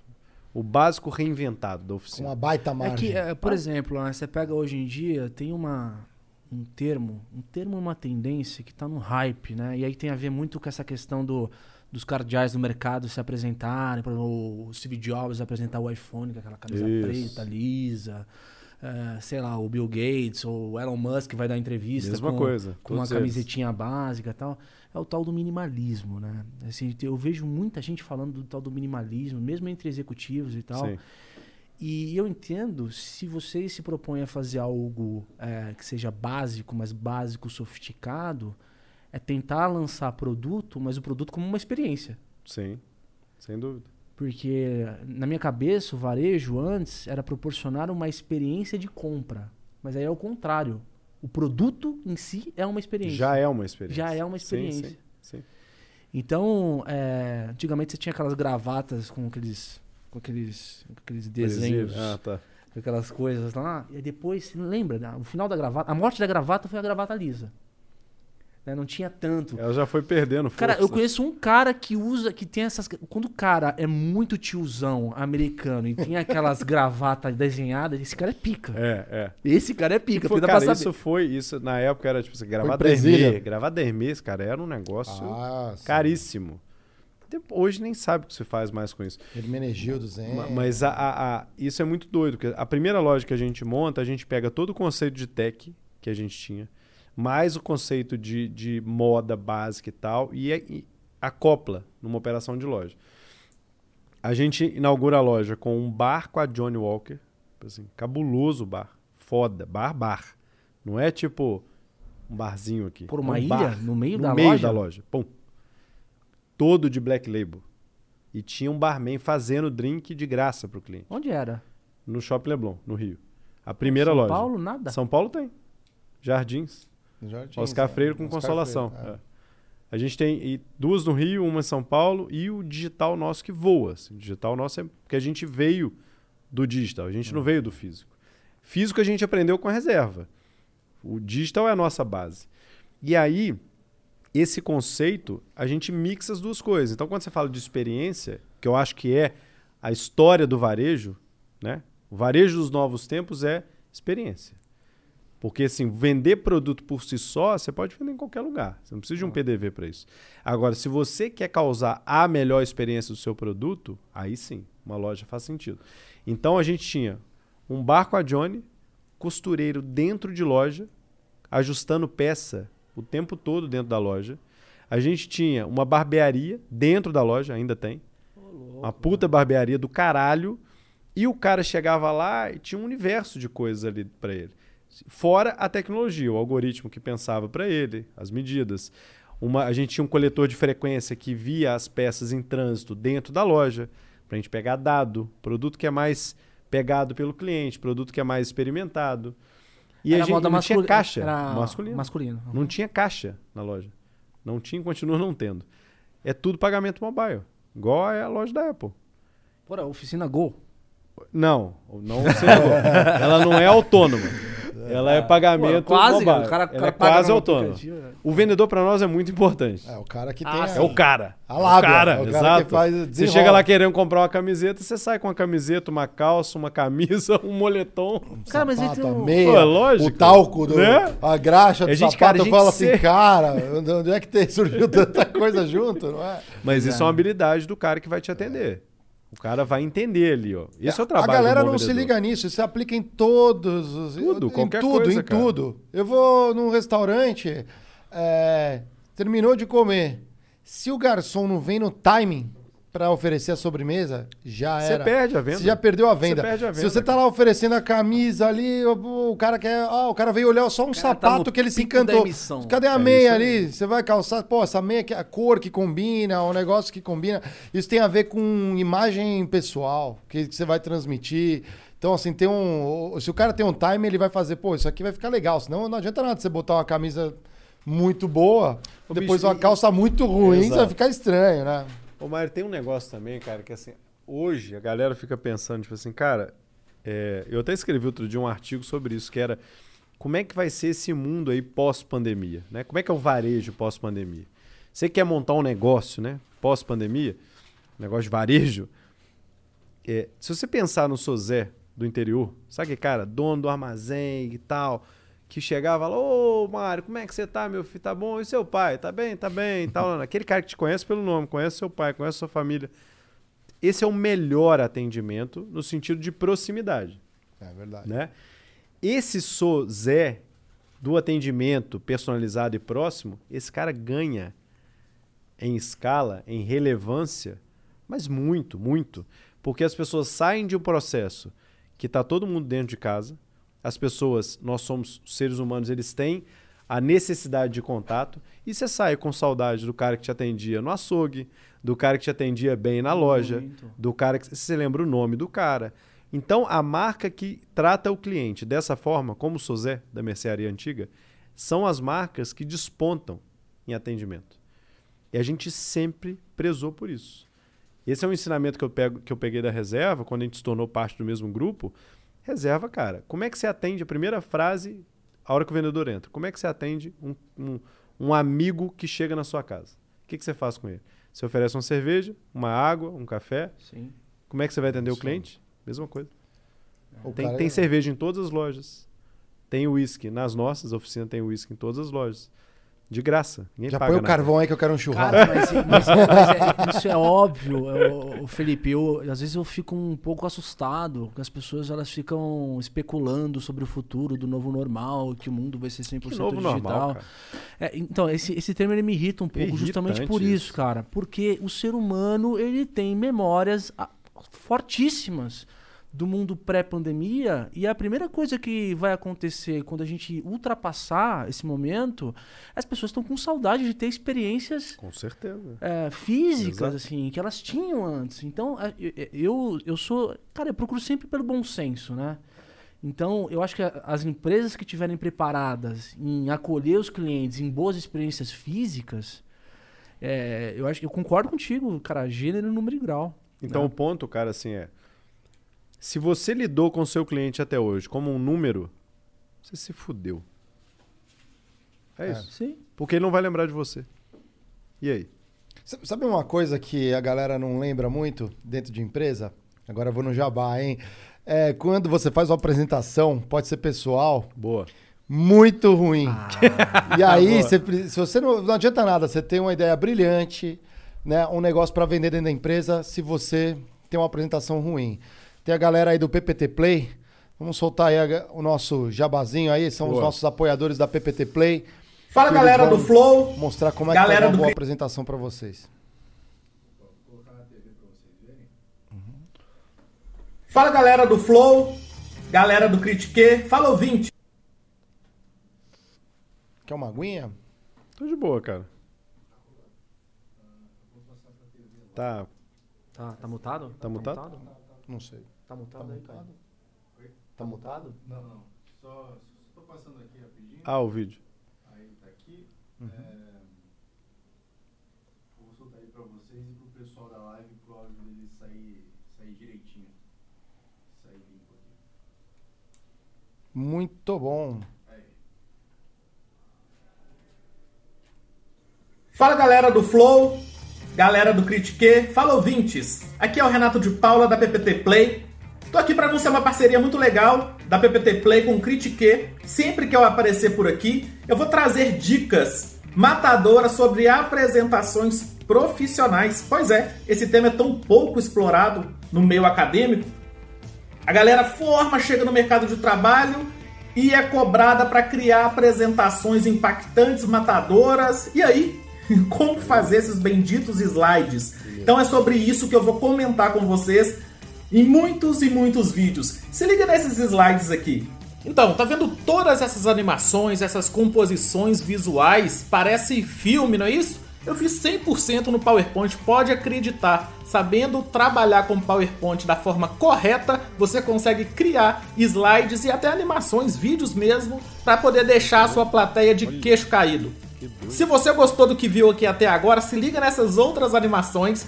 Essas animações agora já fazem parte do meu curso, tá? São cenas reais do meu curso de slides dinâmicos. Eu ensino o passo a passo, do zero, tá. para você criar todas essas animações e esses slides aí. O link tá geral. aqui, olha, na descrição do vídeo. Clica aí para você cair na nossa página, saber de todas as informações e colocar a mão na massa agora mesmo, porque o curso ele é 100% prático e eu já te espero lá no nosso time. Sensacional aí a galera do PPT Play. É, e hoje, para quem quiser resgatar o emblema, o nosso código é o Fashion Tech. Sabia que você é o nosso emblema do dia aqui, Que né? isso, É, bicho. temos emblemas. Agora, tem uma galera que, a- que tá ali só para resgatar o emblema aqui, ó. Fashion Tech aqui, ó. Quer soltar o emblema aqui na tela para ele ver? Aí, aí sim? Aí sim. Ah, que bons vendedores precisam de um bom apoio, né, cara? Bom PPT funciona pra vender, viu? Cara, se não, se não tiver uma, uma, uma camisa preta. não é? Não é? É, o PPT do básico pro avançado é um salto gigantesco, né, cara? Porque, olha, é, no meu começo de carreira, se eu fosse um avançado, eu acho que eu impactaria muito mais a, a vida das pessoas. Só a gravata goiaba não É, resolvia. não a- Lá vem o gravata goiaba, com ela- o PPT dele. É, era um negócio assim. Isso aplica pra tudo. Isso aplica pra tudo. Aqui, depois vocês têm que criar um negócio, cara, que é tipo bullying corporativo, velho. Ah, Se tem. vocês criarem um, um episódio de bullying corporativo, vai dar assunto Pô, demais. pô, a gente tem, a gente vai falar Tem? dos eufemismos corporativos. Exato, a gente tem. Bullying A gente corporativo gravou, é grande, um, né? a gente gravou um, um episódio de comunicação corporativa onde a gente. O Mário é bom nisso pra cacete. É. eufemismo corporativo, cara. Quer dar uma palhinha? Ah, faz uma, fa- fala uma Fa- frase fala- que você falaria normal, eu faço o eufemismo corporativo. Porra, esse projeto é uma merda. Este projeto está correndo sérios riscos de entrega. oh, o cara veio com a camisa. Como é que é? O cara veio Goiaba, com a, gravata o cara veio com a camisa de gravata goiaba. Ele tem um requinte inusitado. É. este executivo tem um Cara, é requinte. foda. A gente ri porque tem de monte, né, velho? Cara, você tava falando disso de camisa, e aqui eu vou contar, hein, ó. Tem um cara que trabalhou comigo na Pepsi, que o cara é gente boa demais, é o Caio. E o Caio, ele, ele tava com as suas camisas, assim, trabalhando, né, ali na cadeirinha, bonitinho e tal. E até que ele resolveu malhar e ficar fortinho. E ele deu uma boa, né, ficou taura, assim, né, foi tomando aqueles whey, foi malhando bem direitinho. Até um dia que ele tava lá, trabalhando no computadorzinho, aí ele foi dar uma espreguiçada e rasgou as Puta. costas. De cabo a cabo. Que Assim, assim, merda. de- de- de- da- o- atrás inteiro. e ficou ali a janela aparecendo, né? Ele não viu? Não, ele viu Ah. na hora, ele veio assim, ele falou, Epa, botou a mão nas costas, sentiu a pele e falou, cara, Nossa. rasgou minha camisa no meio do escritório. Aí Ele botou o paletó, né? não, ele tinha, não tinha paletó, era só camisa, só camisa e calça social. não, e aí, né? Corre pra lá, corre pra cá, ninguém conseguia resolver. Aí beleza, aí ele foi lá, né? Enquanto isso, ele foi lá e começou a chamar o rap Ó, o jabá do, do rap. Olha, Patrocina aqui a gente, rap, ó. Aí ele foi lá, chamou no rap, assim, ó, qualquer camisa, pegou uma camisa assim enquanto chegava. Só que enquanto chegava. Ele não Ficou podia sentado. ficar daquele. Não, ele ficou lá encostado na cadeira, meio com vergonha, porque onde ele, ele tava de costas pra um corredor onde todo mundo passava. E aí um outro cara muito gente boa, o Léo, o Leonardo, hoje ele tá na Danone, gente boa demais. Ele olhou e falou, não, vou resolver o seu problema. Pegou ele, pegou um grampeador e começou a grampear as costas da camisa. as costas dele pra ele poder pelo menos resgatar a camisa. E aí ele botou uma ridícula, camisa. cara. Isso a oficina não fazia, era uma camisa que já vem com zíper, assim, pro cara que Não, fica. não, não, é só é- sob medida. Só era, era. Só Os cara, o cara faz. é, é, muda o peso na academia na hora de fazer costas, não dá conta depois de, de comprar camisa nova, entendeu? O cara tinha, tinha cliente nosso na época da, da camisaria, né? eu- Da Social Tail.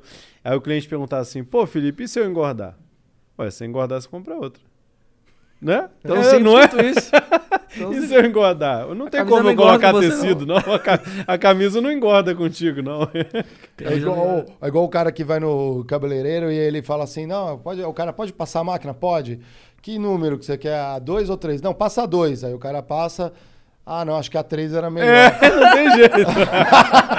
Como? Ficou muito baixinho, dá pra. Não, agora daqui um mês você volta. Mês que vem você volta, exatamente. É, você faz um regiminho aí e volta a usar essa camisa, né? Você fala assim, né?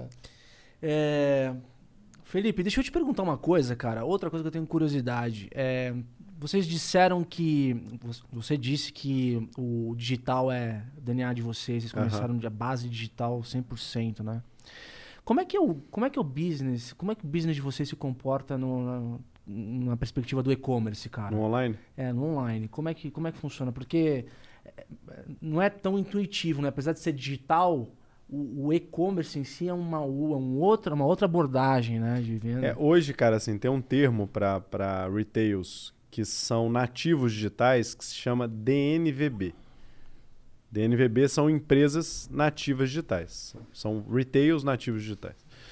E as DNVBs, elas começam pelo digital e depois podem caminhar para outro lugar. Então você tem vários cases de marcas que já começaram digitais e depois fizeram loja física e por aí vai. O negócio nosso é a gente começou digital, só que através do mobile com o vendedor que ia fisicamente até a casa do cliente. Isso. Isso em 2015. Legal. 2018 a gente lança o e-commerce nosso.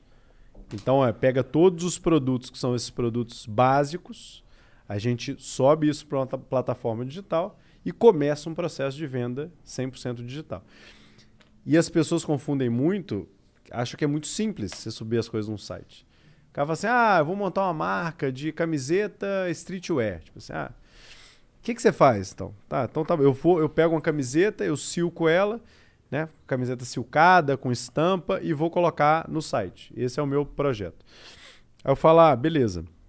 É, quantas camisetas você já vendeu? Aí o cara fala assim, não, eu nunca vendi, não. Eu começar a vender pelo site. Aí eu falo, ó, mas você nunca vendeu nada? Não, nunca vendi. Então você vai fazer o seguinte: você vai pegar 10 camisetas pretas, você vai silcar 10 camisetas e vai vender para seus amigos.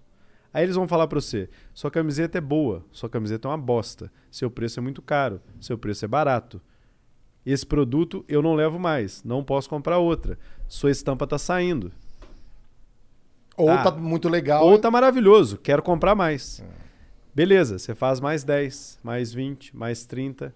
Opa, cheguei num preço legal. As pessoas estão gostando da minha estampa.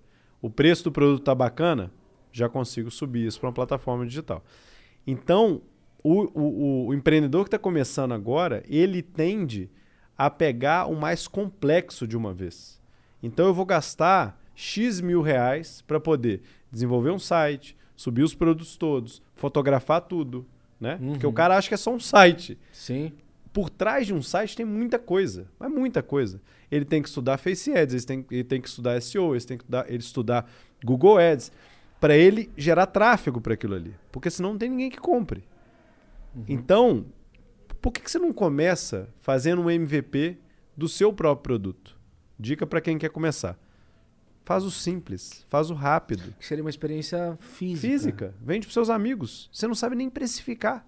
Como é que você vai precificar uma camisa no site? Não, porque eu vi que o cara lá cobra 119. Tá, Tá, mas seu cliente está disposto a pagar 119? Não, não sei, acho que sim. Ué, mas você acha? Não sei, é. Você vai gastar 80 mil reais para achar? Por que, que você não vende agora? Pega lá no Sozé. O cara quer começar grandão. Começa pequeno. Porque começar pequeno, você erra pequeno. Mas a galera não fala aí, sonhe grande? Sonhe grande, mas começa pequeno. Pô, né? Coração, Exatamente, você tem que sonhar grande. Sonho grande cai de cara, né? É, Exatamente. Sonha grande, começa grande, cai de cara. Exatamente. Porque o erro, na verdade, cara, assim, ó, é muito mais fácil você dar errado do que dar certo. Alguma dúvida? Não. Não. Muito mais simples dar errado Correto. do que dar certo. Se a maior parte dá errado, por que, que você vai começar um negócio para dar errado grande? Dá errado pequeno. Isso é um conceito que não sou eu que estou inventando isso.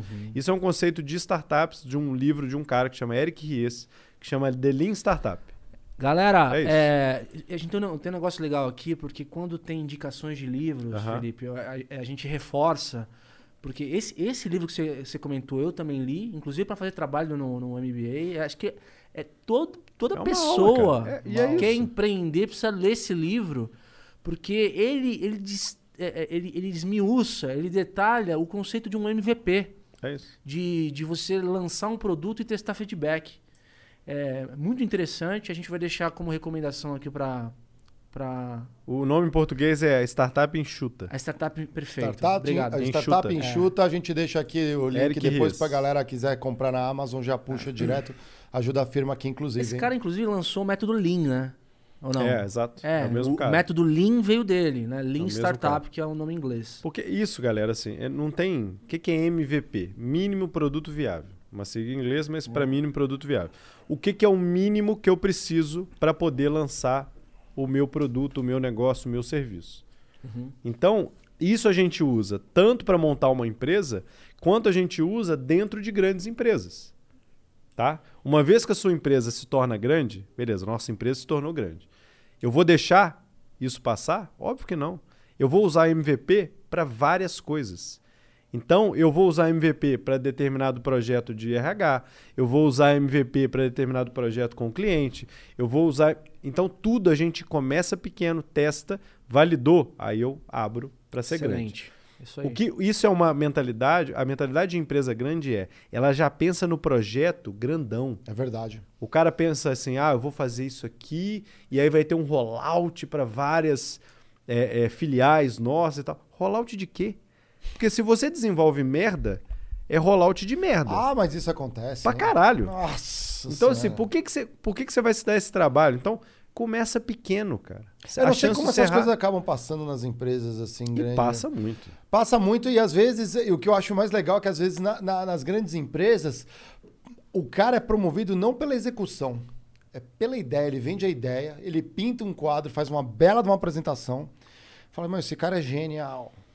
E aí ele é promovido. E aí o negócio executa uma merda Exato. e todo mundo descobre, nossa, mas esse projeto é uma furada. Aí aquele cara que já foi promovido, ele volta como um super-herói.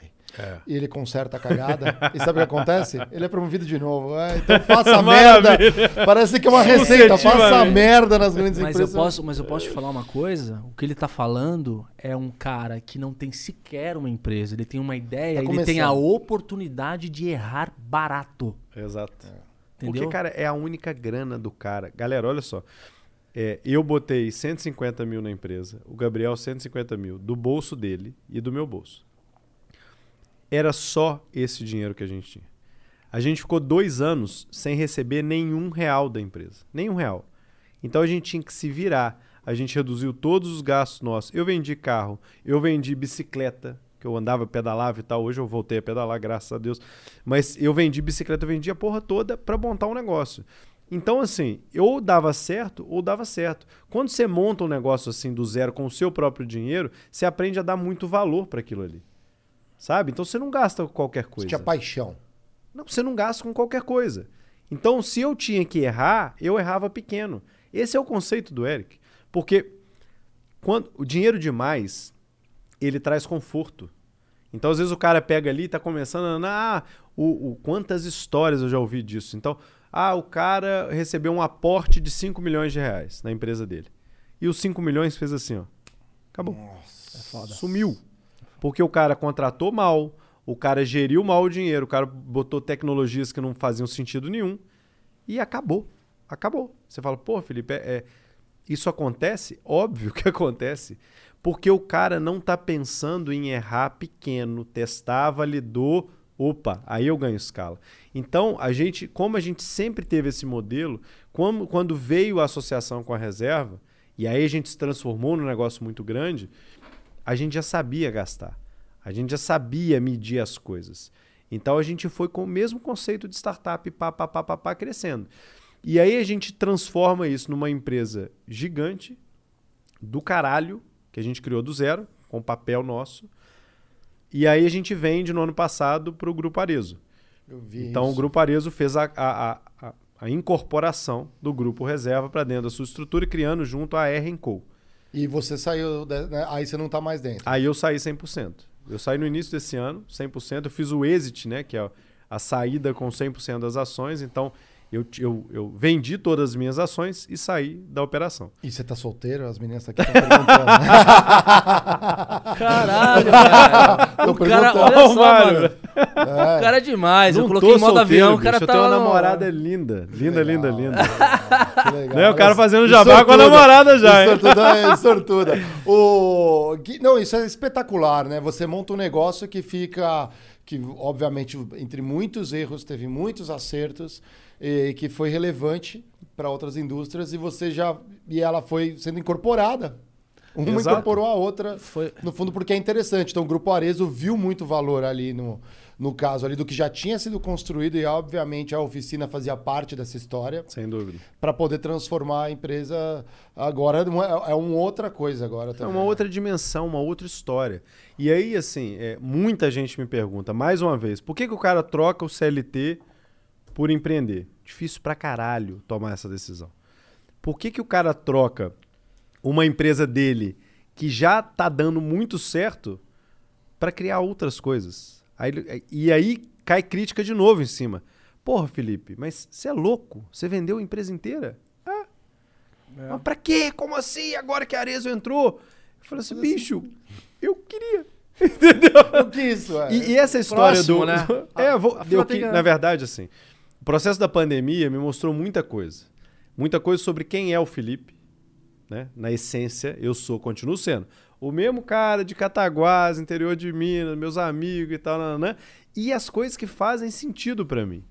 E eu falei, faz sentido pra mim criar de novo. Faz sentido pra mim criar novas coisas. E eu tava com tesão absoluto de criar de novo. O que, que eu vou fazer?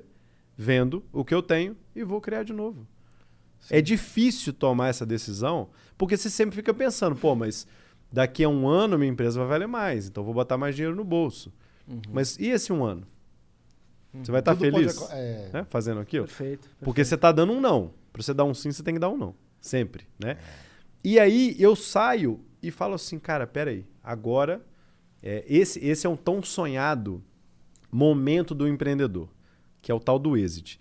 E a gente teve, eu vendi participação para reserva, depois a gente vende o grupo reserva todo para o grupo Arezo, e aí eu saio porque eu quero criar de novo. Uhum. E aquele É tão teu sócio simples. continuou? O Gabriel continua, o Arthur continua, Ah, o João. legal.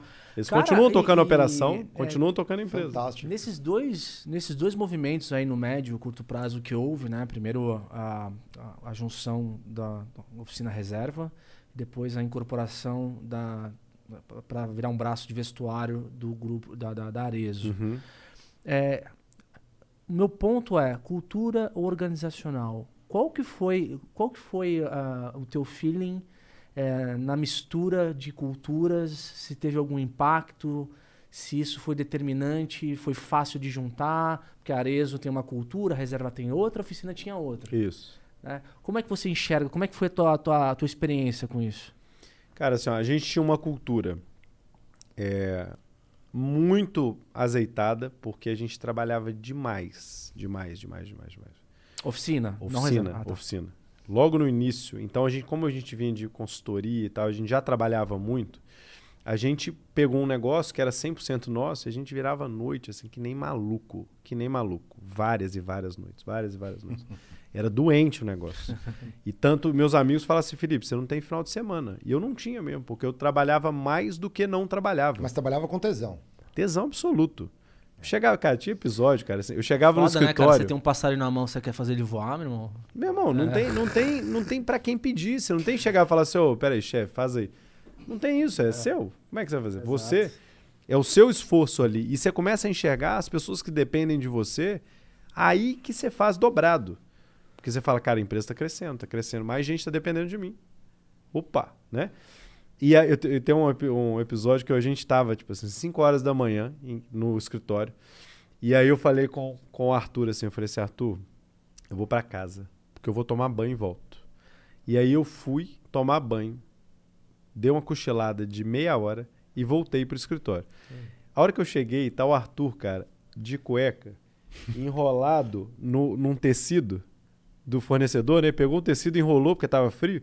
Aí enrolou, tava dormindo assim, bonitinho, velho. Sete horas da manhã. Eu falei, Arthur, velho, os funcionários estão chegando aí, meu filho. Como é que, imagina, encontra o sócio da empresa de cueca, cueca. enrolado no tecido. Caralho! Eu falei, velho, levanta aí, bicho. O que, que aconteceu aqui, Que, né? pelo amor de Deus, que história é? O que, que os caras vão achar da gente? Mas assim, isso é. Ele falou: "Be- ô, beleza, Felipe, acordou assim e tal, levantou. Cara, e já estava pronto para trabalhar de novo. Só que isso foram várias e várias vezes. Então, é uma outra coisa, assim. O cara que. Eu tive um amigo meu que me ligou uma vez, ele falou assim: não vou falar o nome, óbvio. Ele falou assim: Felipe, eu tô querendo empreender porque eu quero ter qualidade de vida. Eu falei: ô, amigão, deixa eu falar um trem pra você? Te enganaram. Porque se tem uma coisa que você não vai ter aqui, é qualidade de vida. Empresa que está começando, meu irmão, é só pau. E eu não conheço nenhuma história diferente disso. Quer ter qualidade de vida, velho? Vai fazer concurso público. Seis horas por dia, sei lá, ganha 20 pau, olha que alegria. É, mas aí você Tem que um- estudar pra caramba. Às vezes você chega lá e descobre Vai que lá. tem um chefe mala, fica com gastrite. Mas você, mas você não pode ser mandado embora? Olha que beleza. É, Entendeu? tem que relevar. Entendeu? é, É verdade, exato. É verdade. Não- Mas é uma coisa que assim, não vai ter qualidade de vida. Quero ser rico. Não vai ser rico de cara. Não vai. Você acorda Sabe? todo dia com uma trolha apontada pra você, cara. Você Cara, eu fiz uma é como se analogia. você- é como se você todo dia acorda- acordasse correndo atrás do prejuízo. né? Exatamente. E todos os dias. Eu, eu- teve uma vez que, eu, que eu, eu tava indo pro escritório de carro, era longe pra pôr. E aí, cliente tava dando pau, a tecnologia tava dando pau, o fornecedor tava dando pau, tava tudo dando pau. Tudo. Você não sabe nem por onde começar. Tudo dando merda. Aí eu olhei e falei assim, puta que pariu, cara. Falaram que ia ser difícil, mas não falaram que ia ser tanto.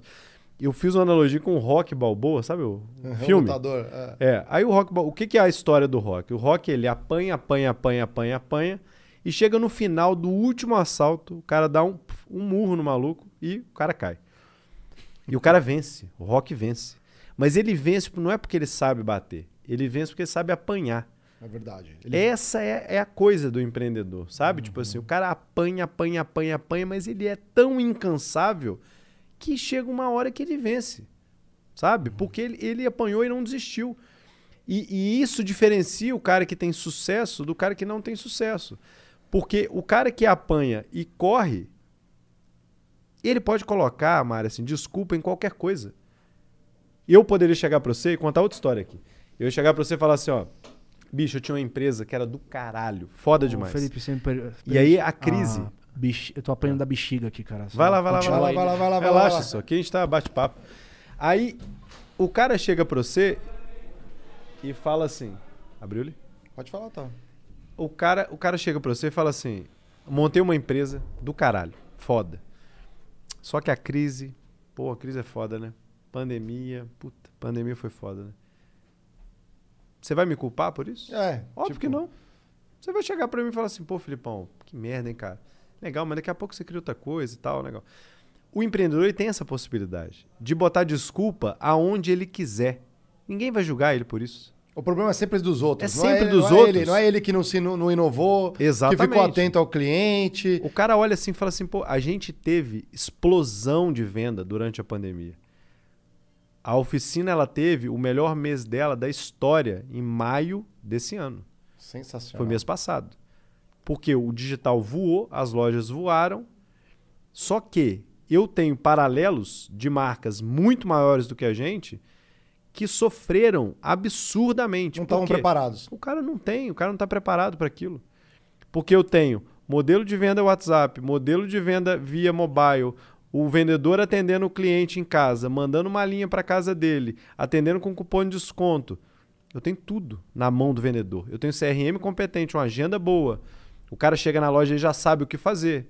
O vendedor liga 40 ligações por dia, buscando os amigos, os clientes dele e tal. A loja não para. A loja é um organismo, ela funciona o tempo todo. Então, se não entra cliente na loja, foda-se. Eu, te- eu eu tenho uma pergunta Entendeu? muito para empreendedor aqui no Brasil, mas eu queria dar uma olhada num meme que você vai ver com a gente da galera do Festa da Firma. Esses caras Boa. são tipo uma gangue infiltrada em várias empresas. Com certeza eles também estão dentro. Isso que eu ia falar. Estavam dentro da, da oficina. E eles sempre mandam memes bacaninhas do nosso mundo cotidiano. Vamos ver. Como é que é? Não, como é que é o negócio ali? É o Festa da Minha Firma. rotina de trabalho? É, minha rotina de trabalho. Olha aí, Olha lá, vocês quando? Acordo. trabalha, trabalha e volta a dormir. Sensacional. 10 horas, 2 horas da manhã o cara tá bolado. dorme, né? O cara nem 6 dorme. horas da manhã o cara tá acordado de novo. é Com insônia. O... Você já chegou a ficar 24 horas assim, direto, assim, direto? Já. Mais de 24 horas. Direto, direto, direto, direto. Quando a gente entrou pra dentro da reserva, é, a gente tinha que acoplar. Olha que louco. A gente tinha que acoplar um barquinho num transatlântico. Imagina fazer isso. Processo de compras é diferente, processo de, de venda é diferente. Sentiu mais sistema é diferente, Mais muito mais burocrático, muito mais.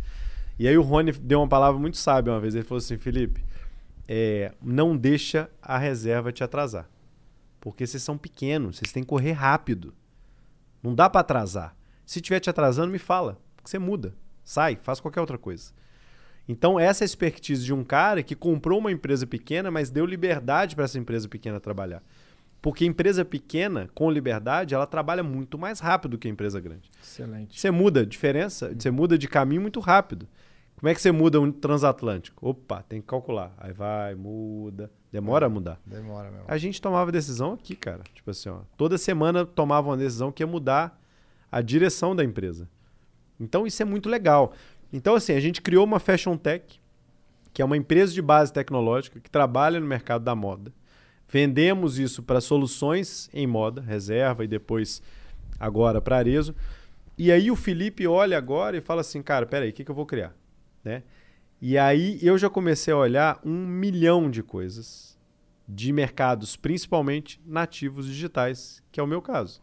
Só que eu já tenho uma bagagem de seis anos tocando empresa de moda, varejo, nativa digital, que eu passo agora para outras companhias que eu invisto nelas. Então, assim, além de grana, eu entro com conhecimento. É conhecimento. Então não é um investidor que põe dinheiro, é um cara que põe dinheiro e conhecimento. E é sempre no ramo de moda agora. Nem sempre no ramo de moda. Ah, tá diversificando. Diversificando um pouco, mas assim, a, a ideia é, é varejo, retail, que eu consiga fazer uma diferença de crescimento, de growth, muito considerável. Eu só entro se eu conseguir fazer uma diferença de growth muito considerável. Só que growth não é digital. A gente usa o termo growth para digital, né? Uhum. Você vai falar crescimento, você vai falar, opa, peraí, tráfego, Uhum. SEO, né, copy, lançamento. Isso é growth digital. Existe growth físico. O que, que você quer fazer com sua marca? Crescer em franquia? É growth. Crescer loja própria? Growth. Atacado? Growth. Multimarca. Então, isso é, é, é onde eu faço a maior diferença. Então, aí eu falei assim, porra, é o meu melhor dinheiro empregado e é o meu melhor conhecimento empregado. Então, aí eu, eu começo a criação. é, é, a primeira marca que a gente criou depois foi a IQ.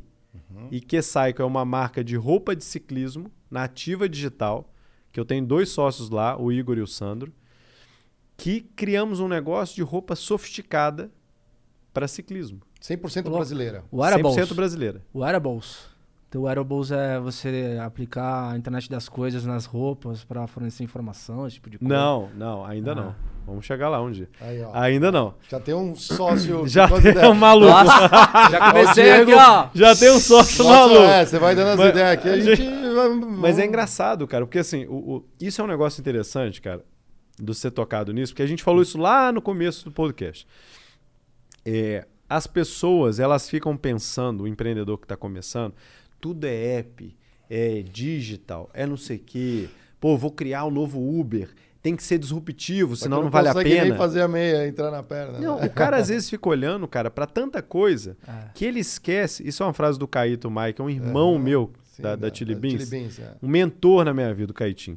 E o Caitinho falou assim: Felipe, tem tanta gente fazendo pão francês mal feito. Por que, que as pessoas estão olhando pro próximo Uber? É isso aí. E é isso.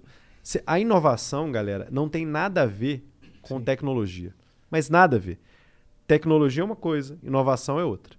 Você usa tecnologia para inovar. Mas você pode inovar em RH, você pode inovar em processo, você pode inovar em projeto, você pode inovar em mil coisas dentro da sua companhia. Em meio de distribuição, você vai inovar. A gente inovou em várias coisas. Botar, botar uma barbearia dentro de uma loja é inovar. É. O que, que tem de tecnologia? Bosta nenhuma. E a galera acha que inovar às vezes fica na mão do dono da empresa. Inovar, às vezes você captura no cara que tá lá na- no chão de fábrica. Exato. Fazendo um negócio, ele faz um negócio diferente. Eu, quando era trainee, aí, ó. Quando era trainee, eu vi um cara. Grande. Eu fiz um treinamento Green Belt. Eu era um Green Belt Six Sigma. E eu fiquei sabendo de um. Porra, como é que é? eu Nunca não tive esse. É Eu deixei pra trás, não sei o que. Não, tô brincando. Aquilo me ajudou muito com conhecimento. Green mas eu Belt, lembro é. de um cara que ele foi fazendo um projeto desses de. Pra quem não sabe o que é Green Belt Six Sigma, é de qualidade, né? Que você vai achando os problemas, né? E, e normalmente sem investimento. Você não precisa investir para resolver o problema. E ele foi pegando né, toda a causa raiz de um problema de desperdício que tinha numa fábrica Aham. e ele foi fechando e afunilando as informações até que, sem brincadeira, sem tirar nem pôr, era um parafuso que estava mal apertado numa máquina. Ele foi lá, apertou, ele economizou a empresa no ano 10 milhões de reais. Você tá louco. Num parafuso. Num parafuso. Então a inovação, ou achar os problemas e pensar melhor, às vezes é numa coisa muito simples. A galera acha que é aquela coisa. É ah, simples. É, cara. na Não verdade, é, o- eu, eu lembro de, de tratar. Inovação sempre foi um feitiço, né? As pessoas, elas, elas às vezes colocam a inovação como algo que é, Fetiche vai ficou- mudar. Eu quero ver onde você vai chegar agora. Né? são Pera aí, 15 para as pô, 11, é, Acho que eu vou pegar mais Não, uma porque, cerveja. assim, é, e eu lembro quando eu, estu, quando, quando eu visitei, eu li sobre inovação, eles meio que colocam em três layers, né? Você pega é, inovação como eficiência operacional, inovação como modelo de negócio, você é, é, criar mercados, e, e- e inovação como invenção. Ou seja, você vai desenvolver um produto do zero. Uhum. A maioria das grandes empresas de tecnologia, elas estão a, a serviço da in- inovação é, é, é, com eficiência de processos. Você fazendo um business case para um CFO da vida, para um COO, dizendo, ó, você vai economizar tanto se você aplicar tal ferramenta. Isso é um, é um, é um tipo de inovação, né? Então, é, quando eu falo feitiço, é que a gente tende a associar que inovação, como você bem falou, está associado a algo disruptivo, maravilhoso. Aliás, eu gosto muito da, da, da frase que vocês tinham. É, é, é elegância pela simplicidade. É bom, isso é né? legal, cara. É. Isso é legal porque tem a ver com isso, né? O simples funciona, o Uhum. simples resolve às vezes. Só que isso, Diego, assim, o simples dá muito mais trabalho que o complexo. Essa é a verdade. Por que, que as pessoas não fazem simples? Porque é mais fácil fazer complexo. É mais fácil. Você pensar na Apple, a Apple é a simplicidade em marca. É a simplicidade em comunicação, é a simplicidade em produto. Só que é tão difícil fazer por trás. Né? Por que, que a Samsung faz diferente da Apple? Porque a Samsung coloca lá de, de, de, de device, ela coloca tipo assim, 20, 30 devices. A Apple não, ela coloca um. Tá aqui, ó. Um. Eu já pensei para você. Isso é simples. Eu pensei para você. E só que é muito mais difícil. É mais fácil fazer 20 devices do que um perfeito. Né? Você pega tudo de melhor que você tem e coloca em um produto. Então, quando, quando a gente a gente sempre teve isso, cara, na essência nossa. Temos que fazer simples. Por quê? Porque o cliente compra algo que é simples. A gente não colocou, é, tirou o caixa da loja por ser legal. A gente tirou o caixa da loja porque com pagamento mobile, de onde é que a gente tirou isso? Isso é inovação. De onde você tira isso? Pô, Felipe, engraçado. Você... Nenhuma loja de moda tinha. Todas têm caixa. Você passa lá, passa no caixa. Você vai lá e paga e tal, tal, tal. A gente tirou isso da loja da Apple. A loja da Apple não tem caixa. É Já verdade. viu o caixa da Apple? Não. Não, tem. Uhum. É tudo pagamento mobile. É. A gente falou, pô, se a Apple tem, por que a gente não pode ter? Uhum. E isso a gente. Como é que você começa um processo de inovação? Quando você está com a cabeça aberta. Você já eliminou o caixa da, do- da, da loja.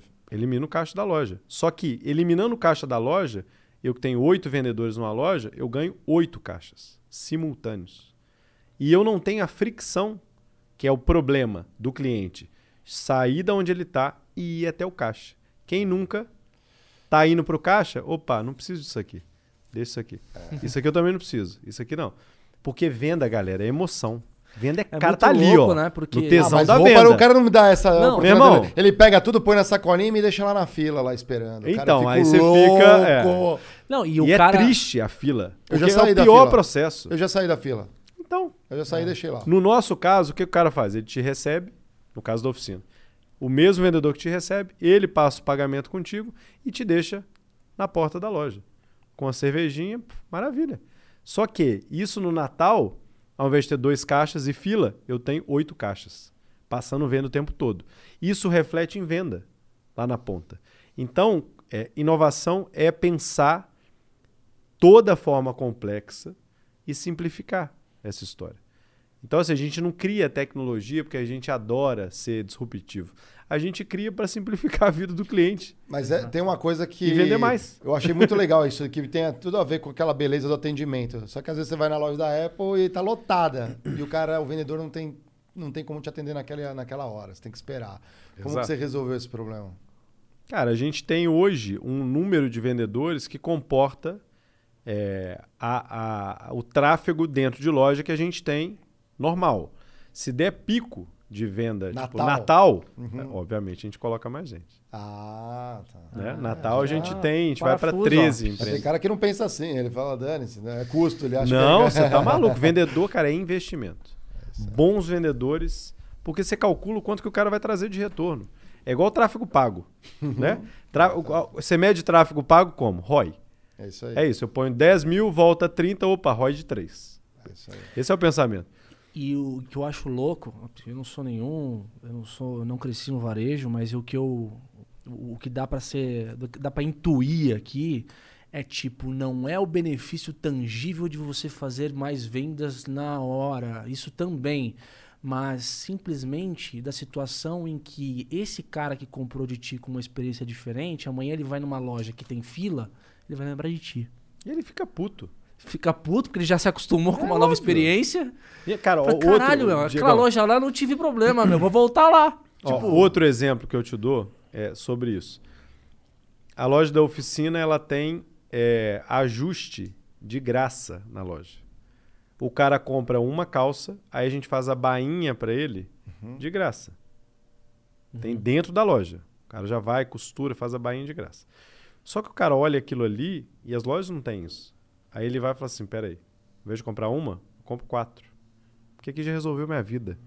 Por quê? Porque a gente sabe que é assim. O homem é preguiçoso.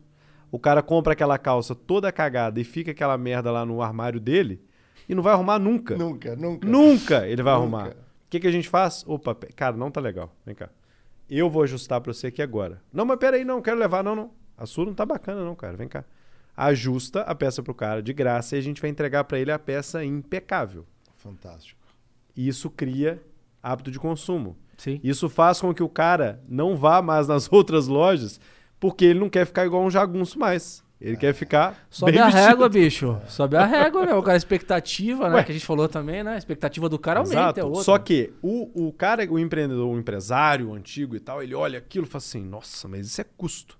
Ter costureiro dentro de loja é custo. É óbvio que é. Mas você está vendo quanto que você está perdendo de venda por isso? Uhum. Se você fizer essa conta. E você que veio do mundo totalmente diferente, teve que entrar num lance também de tendência, de, do corte. Isso muda ao longo, né? A Muda. moda, né? A lapela da, do, do, do paletó. Eu já vi, eu tô no pleno anos 2000, o cara tava usando um paletó que parecia da década de 70. O cara vinha com uma Feio lapela. porra. Não, tava estranho. Eu olhava assim e falava, caramba, o cara tava congelado igual o Capitão América. Descongelaram o cara, ele tá com o mesmo paletó da década de 70. Como que foi essa relação para ter esse design, algo que fosse elegante e tudo mais? Você teve que aprender um pouco disso, estudar, ou você foi contratando essa equipe e trazendo para o teu mundo? Cara, você é curioso. Eu brinco assim, o empreendedor ele é curioso patológico, velho. O cara tem que ser curioso. Curiosidade faz parte da gente, sabe? Então, eu comecei a pesquisar. Eu não sou de tecnologia. Eu não fiz ciência da computação. Mas eu comecei a criar tanto problema que eu precisava de um bom técnico para resolver. Opa! Só que eu comecei a, a, comecei a tentar entender aquilo. Você se põe o tempo todo, Mário, fora da zona de conforto, cara. Empreender é isso. É se fuder o tempo todo, cara. não tem zona de conforto em nada. Bicho, eu lembro de uma reunião que assim. Não tem poeira no canto da sala, né, velho? Não tem. Não tem. então, eu lembro de uma reunião que era tipo assim, duas da manhã, lá no escritório do pai do Gabriel emprestado. Tava eu, Gabriel, o João, que é o CTO, e dois caras da UFMG lá mestrado em ciência de dados, da computação, blá blá blá. E eu ali, né? Tipo assim, o único não matemático era eu, porque os dois engenheiros, né? E a, a galera lá de ciência da computação. Então todo mundo matemático. Aí os caras estavam desenhando, isso no início lá do algoritmo, desenhando um, um, os perfis, as segmentações corporais que a gente precisava. E a gente precisa de pescoço para fazer o colarinho. Hum. Aí o cara falou assim: não, mas o pescoço não é uma elipse perfeita. Nossa. Aí hum. eu cutuquei o Gabriel e falei assim: Porra, não sabia nem que era elipse. elipse Meu irmão, que porra de elipse perfeita é essa, Gabriel? Aí o Gabriel olhou para mim e falou assim: cala a boca, filho fica quieto, depois eu te falo o que, que é isso. Aí eu falei, nossa. Aí eu, ali eu fiquei assim, tão mal. Eu saí da reunião depois. Quatro horas da manhã eu tava pesquisando no Google. Elipse perfeita. Porra, é essa, velho? Tem que me Que merda é essa? No outro dia eu falei, porra, Gabriel, você não quis me falar que era elipse perfeita. Então ele falou, pô, filho, deixa os caras. É o lá. oval, né? Depois eu. É, o oval, depois eu te explico, né? né. Aí Boa, eu fiquei oval. com aquilo, velho, na cabeça. Oval. E eu aprendi uma, uma lição ali muito importante. Tipo, eu não preciso ser bom em tudo. Pra quê? Que eu vou saber o que é um elipse perfeita? Eu não quero nem saber. Porque eu sou bom em outras coisas. Deixa quem é bom em elipse perfeita cuidar da elipse perfeita. Nossa, é. Sabe? E, o, e a gente tende a achar, como empreendedor, que você tem que ser bom em tudo. Você não tem que ser bom em Mas você tinha que ser bom em contratar pessoas que sabiam tudo? Com certeza. Ah, então isso é uma coisa Com muito importante para o empreendedor, contratar a pessoa certa. Exato. Não, muito importante. Primeiro, vender um sonho, porque você não tem nada para vender. Né? O cara chega para fazer uma entrevista no Facebook, ele tem um mundo, ele tem o Whey Protein de graça. Você vai ver é que verdade. porra é... Não é verdade? É verdade. Eu já fui no escritório do Facebook. É. Pô, tu nunca me falou. Cara, tem um Whey Protein, de graça. Faixa? Tem alpino, tudo. cara, tudo. Alpino. O que você quiser, o Caralho, chocolate que você quiser. O que você quiser. Whey Protein. Não, é um maravilhoso. Tem um frango sem. que eles chamam frango pálido lá também, que esse é pra quem não pode. é verdade. Tem tudo. Eu não, eu não, conheço porque eu entrei na pandemia, mas eu morro de vontade. Meu irmão, é absurdo. Inclusive, um abraço pro Cris aí, que é o nosso mestre o chefe de, de, o jabá do Cris. É verdade, o cara tem um chefe chef de, de cozinha. cozinha. dentro da empresa para fazer ah, comida. beleza, café, Quando você compete, leite, então é, quando você compete nesse, nesse universo, o que, que você vende para uma pessoa que está começando? Para um estagiário que está entrando, para um diretor que você vai contratar, você vende sonho, porque você não tem mais nada para vender. Irmão, ó, aqui não tem whey protein de graça, é uma casa mesmo. Tem um cara dormindo de cueca. Tem um brother dormindo de cueca, que é sócio da empresa, tá dormindo de cueca. Velho, não tem o que vender. Então, o, o, que você tem é um sonho absoluto e as pessoas en, engajam naquilo ali, as pessoas entram naquela história.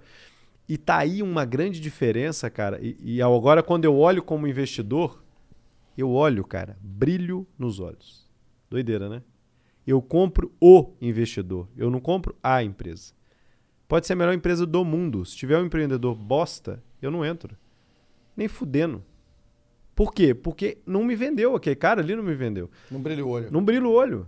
Eu tive, tem um exemplo muito legal disso, cara. Tem um, tem um amigo meu que é investidor também e ele é empreendedor. E ele falou, Felipe, uma vez é, me ofereceram é, duas empresas de café, varejo de café, cafeteria. Um cara com a equipe dele, a marca dele tal, história já estava rodando. E o outro cara, a mesma coisa, já estava rodando, já tinha loja, tinha tudo. Os dois vieram com proposta. Tipo, investe em mim. Aí esse amigo olhou e falou assim: pô, eu fui conversar com a primeira galera. Aí o cara falou assim: não, eu fiz um estudo que as pessoas estão mais aptas a café, porque o café é um produto muito consumido no Brasil. Tá, mas por que, que você decidiu café? Ah, porque eu fiz um estudo, né? E aí tava entre açaí, café, chá, não sei o quê. E aí eu decidi café. Ah, legal. A equipe desse cara era foda. Aí ele pegou o outro, outra empresa, outra história. E aí o cara chegou e falou assim, aí ele mesma pergunta. Por que, que você faz café? Por que você decidiu café? O cara falou assim, bicho, você tem ideia do meu café? Meu café é foda, velho. Vem cá pra você ver. Mostrou o café, mostrou nanana. Café do caralho, velho. Olha que foda meu Experimenta, negócio. é. Experimenta isso aqui, porque esse café tem isso, é do sul de Minas e tal. nanana. Quem que ele investiu? Lógico, gera uma Óbvio. experiência. Não, não- mas assim, não tá relacionado só a, teve- a- tá- a ter técnica. E A outra equipe era mais técnica do que essa. Só que ele olhou e falou assim: puta, não tem nem o que falar. Esse cara transpira o negócio Ele dele. acredita no próprio negócio. Não, Quem que vai fazer virar a noite? acontecer? É, Quem vai virar a Quem noite? que vai fazer acontecer? Esse aqui. Tem dúvida. A equipe depois você, você coloca lá. Você Irmão, monta. depois você estrutura. E te- Tem uma base que eu, que eu uso muito que é assim: é, eu olho primeiro time, mercado e produto. Nessa ordem. Hum.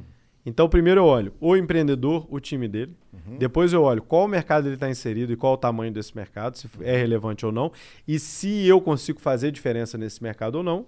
Uhum. E terceiro, eu olho o produto. O que, que os empreendedores acham? Todo investidor olha produto primeiro. Não. É verdade. Não é produto. Porque se você tem um time competente, um mercado relevante, produto você muda. Você vai. Você muda. Você eu não era troca. camisa social e saí para básico. É. E agora roupa de Até porque ciclismo. esse negócio de. de é, o, o perfeito é o que tá pronto, isso é uma ilusão, né? Tipo, os caras vão pivotando. Perfeito nasceu tarde, né? É. Perfeito nasceu? Nasceu tarde. É isso. É isso aí. Perfeito É nasceu aí. tarde. Porque até você criar algo perfeito, alguém já foi e já É isso aí. atropelou. E v- vamos explorar essa parte agora do, do investidor. Porque, teoricamente, e você tem que ser sincero, porque tem muita Vambora. gente que, é- que olha para o nosso programa aqui é, e está procurando emprego, ele está ele tá querendo investir, ele quer empreender e tudo mais. O que, que você olha hoje nas empresas e você fala assim, ah, vou investir aqui? Porque você podia estar aposentado, fala a real. Ah, é, aposentar era bom, né? Eu, eu gostaria de ter aposentado, mas eu não consigo. Você não consegue... Como é que você aposenta com Dá, 33 anos, bicho? Não Não tem dá. jeito não. meu. Eu, e, e- e ainda mais eu, que não consigo ficar parado. Tipo, e eu falei com meus amigos todos assim, falei, galera, eu vou pra Índia, velho. Eu vou ficar lá de boa, juro por Deus, mas eu falei assim, velho, eu vou pra um ashram, aí eu vou ficar lá meditando só e tal, não, não. Uma semana depois, eu já ligava pros mesmos amigos e falava assim, galera, olha isso aqui, negócio que eu tô pensando aqui e tal. Aí o cara falou, velho, que isso, é doente. cabeça não para. Não é possível. Porque, cara, te dá tanta vontade de fazer de novo e de criar de novo que eu brinco que a galera fala assim, pô, filho, mas você criou Social Taylor, depois você criou a oficina, aí agora criou a IQ, aí eu investi numa outra marca de feminino agora, base, é? linda, linda, linda, chama Camis, linda. Legal. E aí, é, com essas histórias todas, o cara fala assim, porra, é um empreendedor serial, né? Serial killer é um meu irmão, é um doido serial. É isso. Porque tudo que você fez no passado não é garantia nenhuma de sucesso para o que você vai fazer no futuro. Mas assim, nada. Não tem receita de bolo para montar empresa. Não existe 10 passos para empreender. Não existe. Se o cara provar que ele replica, eu duvido esse cara botar aqui na minha frente e falar assim: eu provo que eu consigo replicar, independente do segmento, 10 passos para montar o seu negócio. Não tem. Porque as variáveis são muitas. Você tem variável do ter dinheiro, não ter dinheiro, o mercado é competente, não é competente, o ponto que você está inserido, a tecnologia que você está usando, a pandemia. Opa, de repente você montou um negócio físico físico, chega uma pandemia e você não conseguiu se desdobrar a tempo de morrer. E a sua empresa quebrou. Então, assim, cada história é uma história. Não tem receita. Pra, não, é, não é bolo. Não, e Até, o bolo até o e- bolo dá errado, né? É verdade. Seguiu a receita, o bolo. puf, puta, o que, que aconteceu com o meu bolo? Alguma coisa, de, Alguma coisa rolou. Não rolou, é. Né? Às vezes você foi um pouco negligente, você não contratou tão bem, você chamou um time de performance, mas você achou que aquilo ali, que o cara ia dar certo, mas não deu certo. Então, é, o doido serial é o cara que, independente se vai dar certo ou vai dar errado, é o cara que tem vontade de botar mais uma coisa para crescer, mais um negócio. E eu sempre pensei, cara, assim, como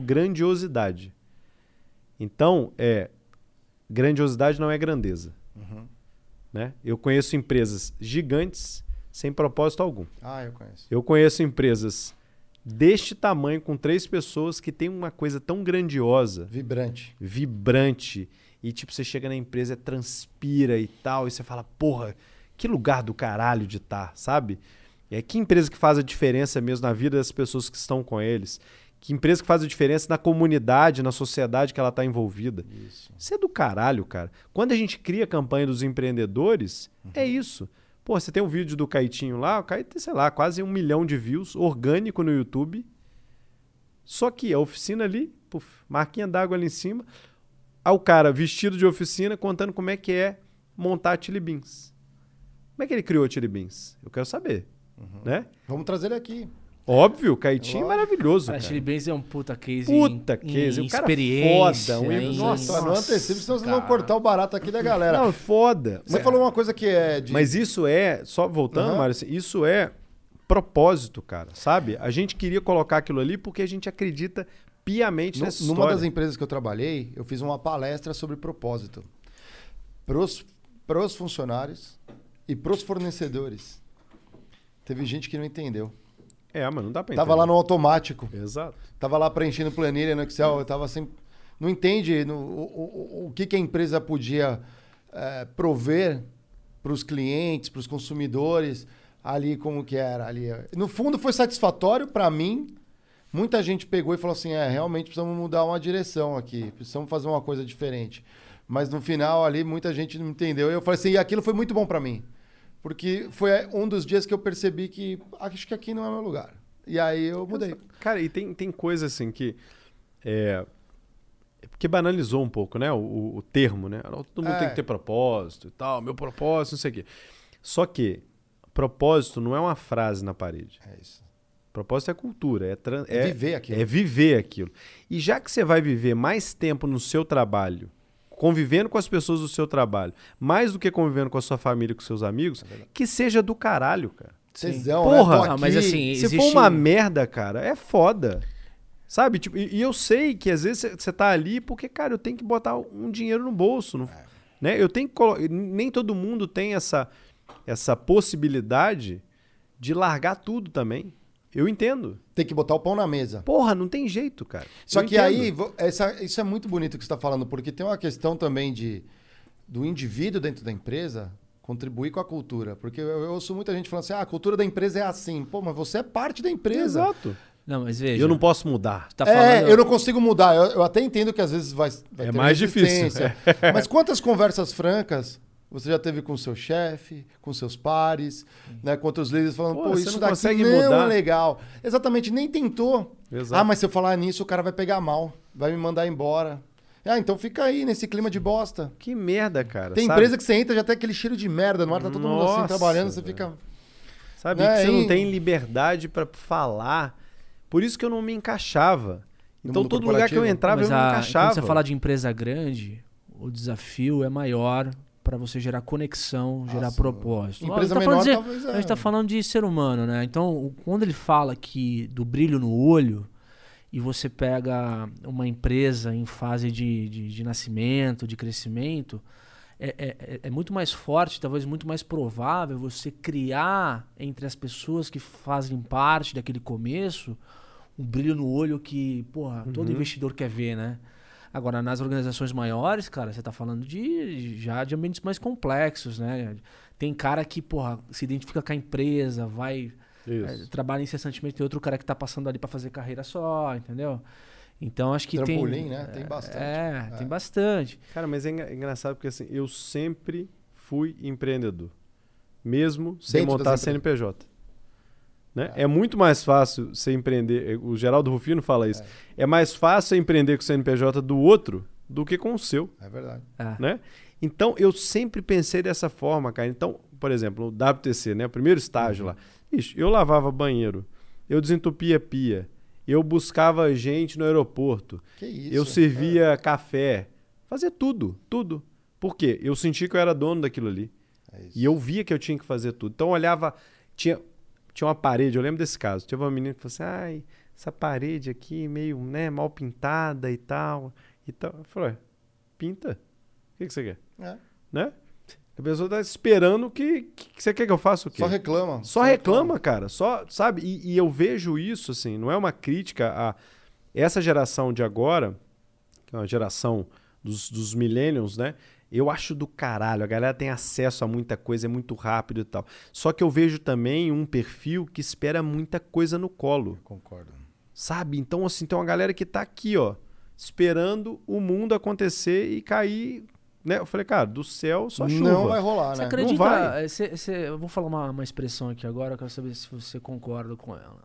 Uma coisa é o, o Chiquinho fazer MBA, eh, se preparar no- na, na- na- numa imersão digital, aprender, ler livros.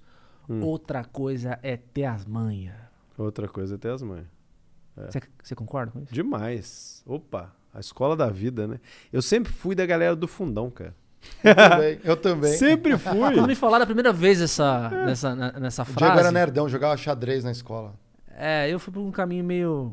Meio nerd, né? meio, meio maluco. Assim, Sentava na né? frente, que eu sei. Eu sentar. É. Você era o cara que eu jogava o papel assim.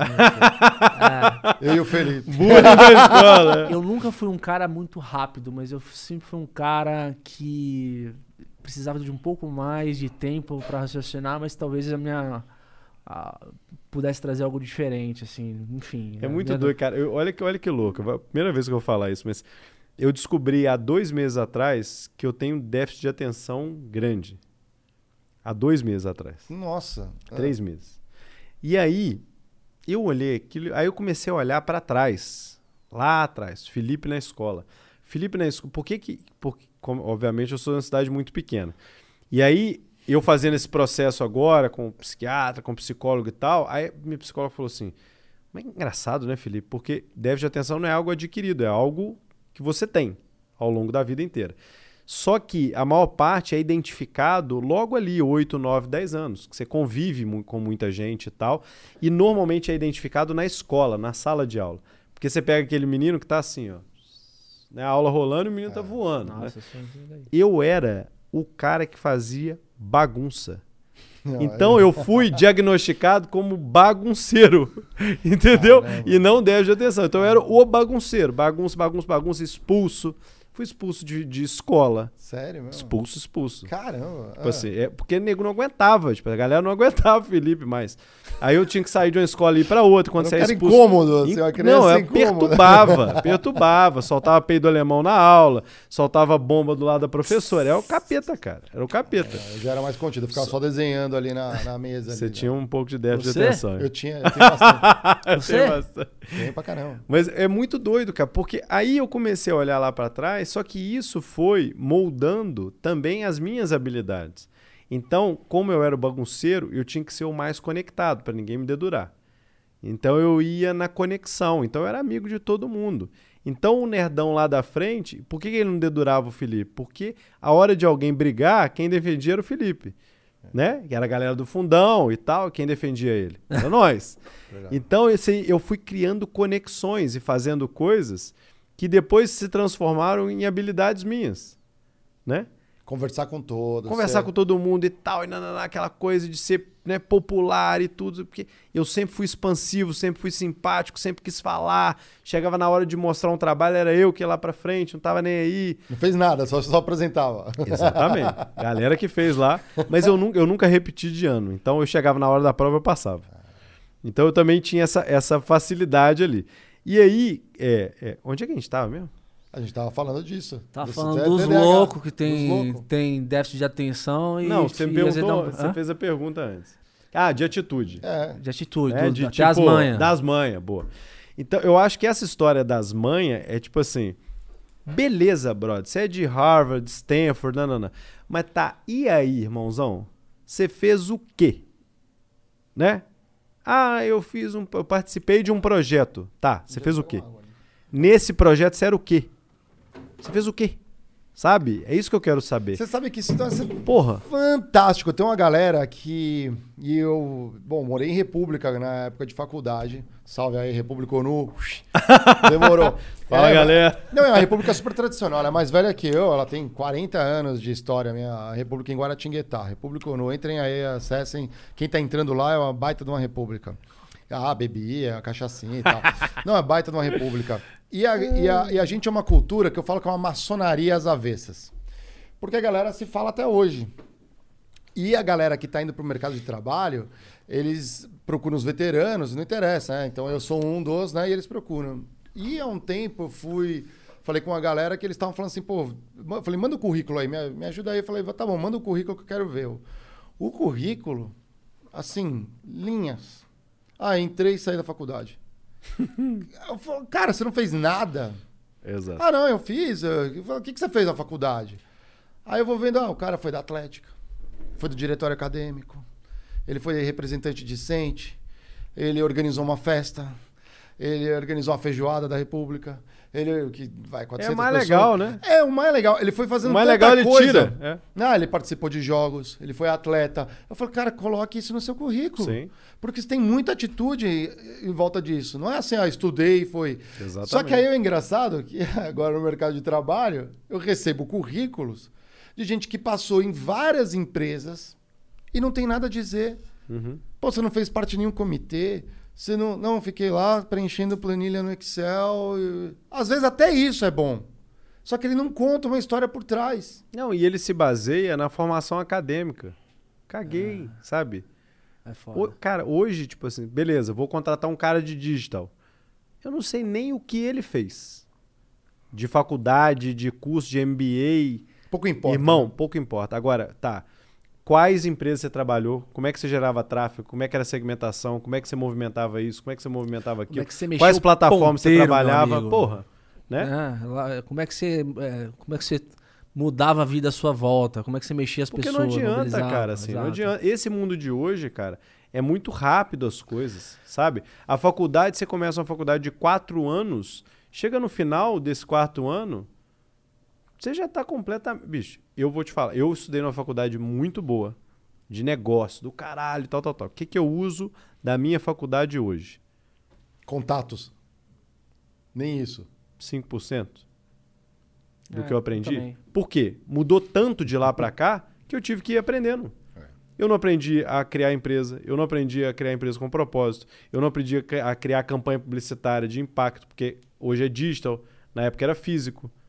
Né? Você fala, ah, não, mas o outdoor, os, os quatro P's do marketing. É. Foda-se os quatro P's do marketing. Praça, preço. Puta que pariu, meu irmão. Não tem nada mais velho que isso. velho. É, tem, tem a gente teve um professor que desconstruiu isso no MBA. aí, é, mas ele, ele falou isso aí, não é que joga no lixo, Não, não joga no lixo. mas não se aplica mais pra tudo. Mas, cara, assim, hoje, ho- hoje tá muito mais em ter atitude e braço. Eu sempre brinco com isso. tipo Eu prefiro muito mais segurar o doido do que empurrar o burro. Ah, legal. Isso aí, isso aí ó. Frases critiquei. de impacto. prefiro. Não basta matar um leão por dia. Tem que- Segurar um doido Não. do, que empurrar um burro. Ah, Não basta não é matar isso? um leão por dia. um burro tem. de terno, hein? Exato. mas, cara, para pra pensar. O cara chega com todo o currículo do mundo, mas você tem que ficar assim, irmão, vai lá, irmão, vai aqui. Faz isso, É faz aquilo. É doloroso demais. Agora, o louco não. O louco chega pra você na e fala assim: Filipão, velho, fiz merda. Opa, o que, que você fez, querido? Vamos resolver a merda. Mas é muito mais legal assim do que você ter que ficar. Tipo, a gente, a gente contrata gente que tem perfil de dono.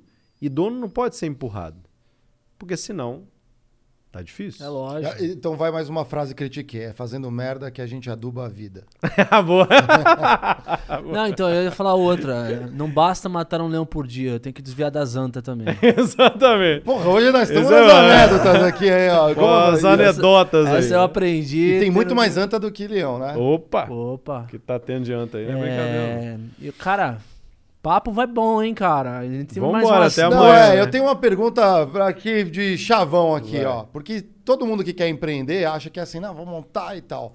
Só que todo empreendedor, toda empresa no Brasil tem um sócio obrigatório. E ele Imposto, cobra. governo. Governo, ele é teu sócio obrigatório. E você foi Sócio empre- mesmo. É, um sócio mesmo, né? Porque ele morde um pedaço ali da tua empresa ali, né? Não tem como fugir disso. Como que é a relação, né, do quando você pensa assim, ó, vou botar dinheiro aqui nessa startup aqui, você já pensa ali no, as barreiras que o governo coloca para aquele negócio? Ou você fala assim, não, deixa que eu resolvo com o governo, vou fazer um lobby aqui? Ou não, tem um pouco disso, dependendo do mercado. Cara, no meu caso, é... eu, eu- no meu caso é assim, quanto menos o governo atrapalhar, melhor. Então, às vezes a gente fala assim, não precisa nem fazer a favor, é só não atrapalhar.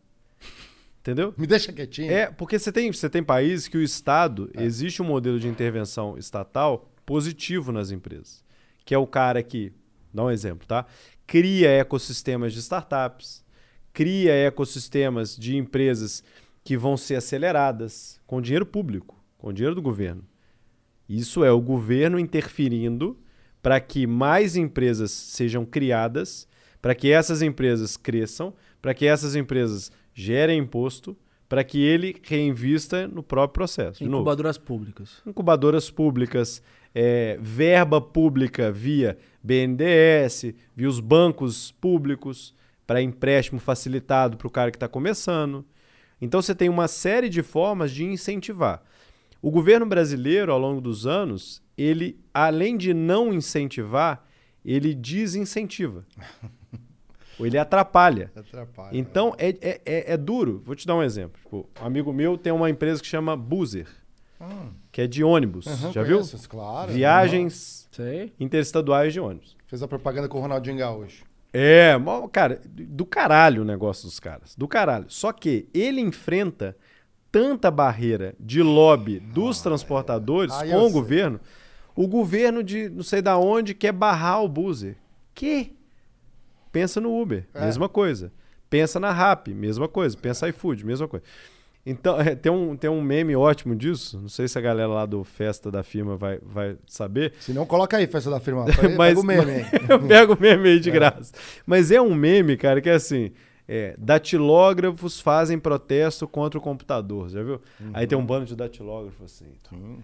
É, não, contra a inovação, irmão. O Gilberto Vai Gil lutar. A tecnologia é protesto contra- imparável, né? Irmão, O? Gilberto vai Gil lutar. fez É a imparável. passeata contra a guitarra elétrica lá atrás. Então, é. tá- Hoje ele toca de guitarra. Gan- é, ganhou, né? Ganhou. Vide todas as guitarras. Não, mas, cara, eu posso te falar, a gente vive isso todos os dias no Brasil, né? É, o brasileiro por si só é um, é um cara que tem um perfil criativo. Tipo, é engraçado, eu, eu li um, um livro recentemente, chama Da Ideia ao Bilhão, Hum. que fala a história dos unicórnios brasileiros, né? Uhum. É, isso é uma ótima recomendação também aí. É, é um livro rápido, de mais ou menos umas 100, 100 e pou- é, 200 páginas, é, é, um pulo. E fala o seguinte: a gente tem uma ótima posição no que diz respeito ao ranking de unicórnios, é, empresas Uhum. que ultrapassam o valor de mercado de um bilhão de dólares. Mas, é, se você for ver o ecossistema, cara, assim, parece que é um. Você não tem um, um ambiente é, favorável para a criação de novas empresas, né? É. Então, geralmente, o cara precisa de um funding especial, precisa ter um cara grande por trás, conseguiu, através de contatos aí, puta, rodadas de aporte, de investimentos. E, e- e todas as ideias maravilhosas que existiram E que não chegaram a e esse que ponto. não chegaram, e que poderiam chegar, Sem dúvida. Entendeu? Tem a menor dúvida. Esse é o custo Brasil que a gente não, não, não tá lá no balanço, né, cara? Tipo, é o custo Brasil que não aparece no, no, no, no, no, no- no- no- resultado primário do país ali, né? Que a gente nem, nem, moneti- nem Mas é isso, assim, Legibiliza. o que a gente está pedindo como empreendedor, alô setor público, só não atrapalha, velho. Sabe? Se você ajudar, nossa, mas é assim, é maravilhoso, mas só de não atrapalhar já é ótimo. Porque se você pegar cases de, de unicórnios, né? Que a gente chama de unicórnios, é a empresa que vale um bi. Isso a gente chama de unicórnio. Então você pega o case da Nubank, por exemplo. A Nubank, o que tem de intervenção do governo é, negativa na Nubank é gigante, porque o lobby dos bancos não deixava a Nubank crescer. O que você tem de, de positivo, intervenção do governo positiva na Nubank é zero. É zero. Só que é um, é um puta de um negócio, é uma puta de uma ideia, Warren Buffett. que o cara foi. O Warren Buffett botou 500 milhões de dólares agora. O, o- só que esse cara teve que crescer, o Davi Vélez lá e a, e a Cris Junqueira, eles tiveram que crescer contra tudo e contra todos. Exato. Sabe? É muito mais difícil, galera. Mas é mais difícil mesmo, porque o cara tá lutando contra um bando de força contrária. Então, assim, o que a gente pede é só não atrapalha. Se você, se, se o poder público só não atrapalhar é, é, as, as, as empresas, as operações que estão sendo criadas, já é maravilhoso. Isso que você está falando é muito legal, porque assim, aí as empresas elas começam, as grandes empresas, aquela galera que tem a grana, é, eles começam a trabalhar de forma diferente no país. Momento critique denúncia. Mas é ó. óbvio. E aí é interessante que quando chegam, por exemplo, ano que vem, eleições presidenciais. Fiquem de olho aí, porque isso é informação pública.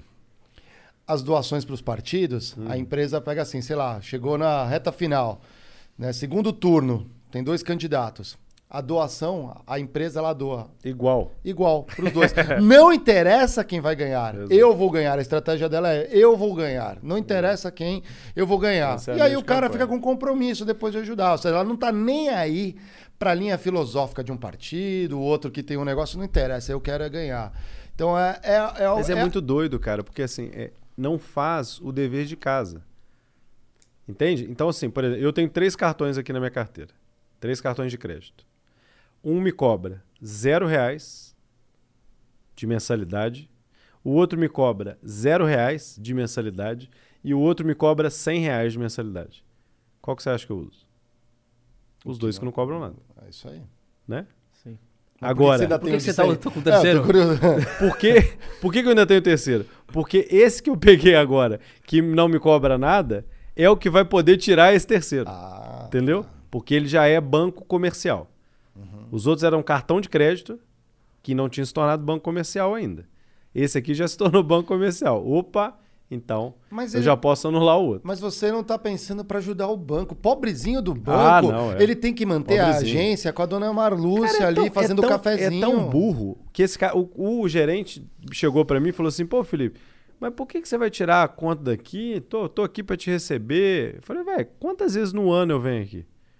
Ele falou assim: ó, sei lá, você vem bastante. Eu, Bem bastante? Você não tá contando quantas vezes eu venho. Ah. Eu quase nunca vou na agência. Quando eu vou, é puto de ter que ir na agência, porque eu odeio.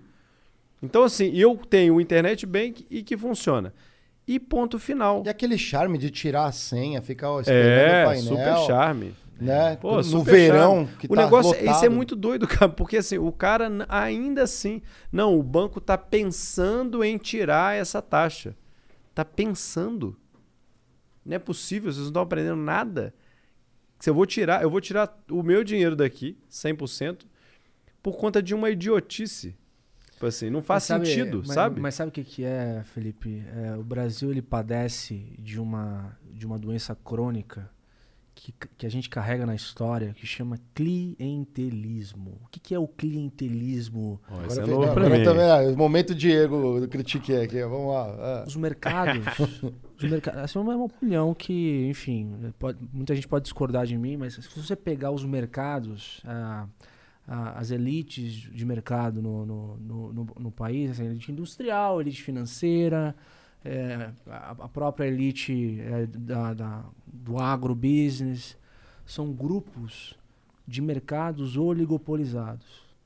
Então esses caras, eles cresceram ao longo da história como amigos do rei. Quem é o rei? O governo. Uhum. Né?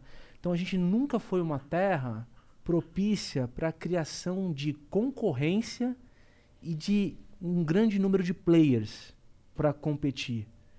Então é, é, é, esse esse modus operandi ele foi se propagando, foi crescendo. Uhum.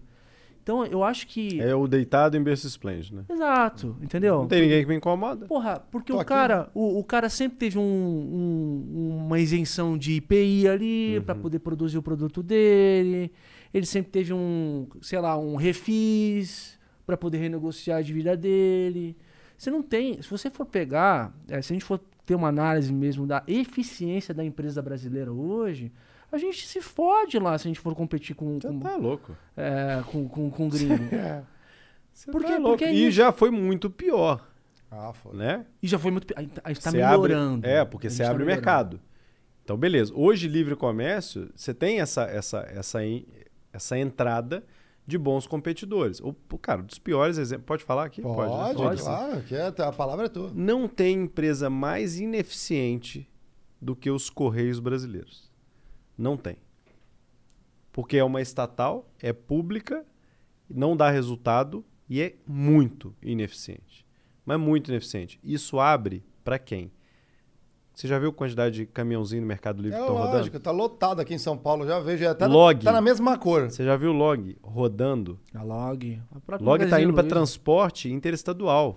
Log era empresa de motoboy, cara. Não, e o que é mais triste nessa A história... Amazon. É, nossa, a Amazon... Meu irmão, Magazine Luiza, tudo virou empresa de logística. Por quê?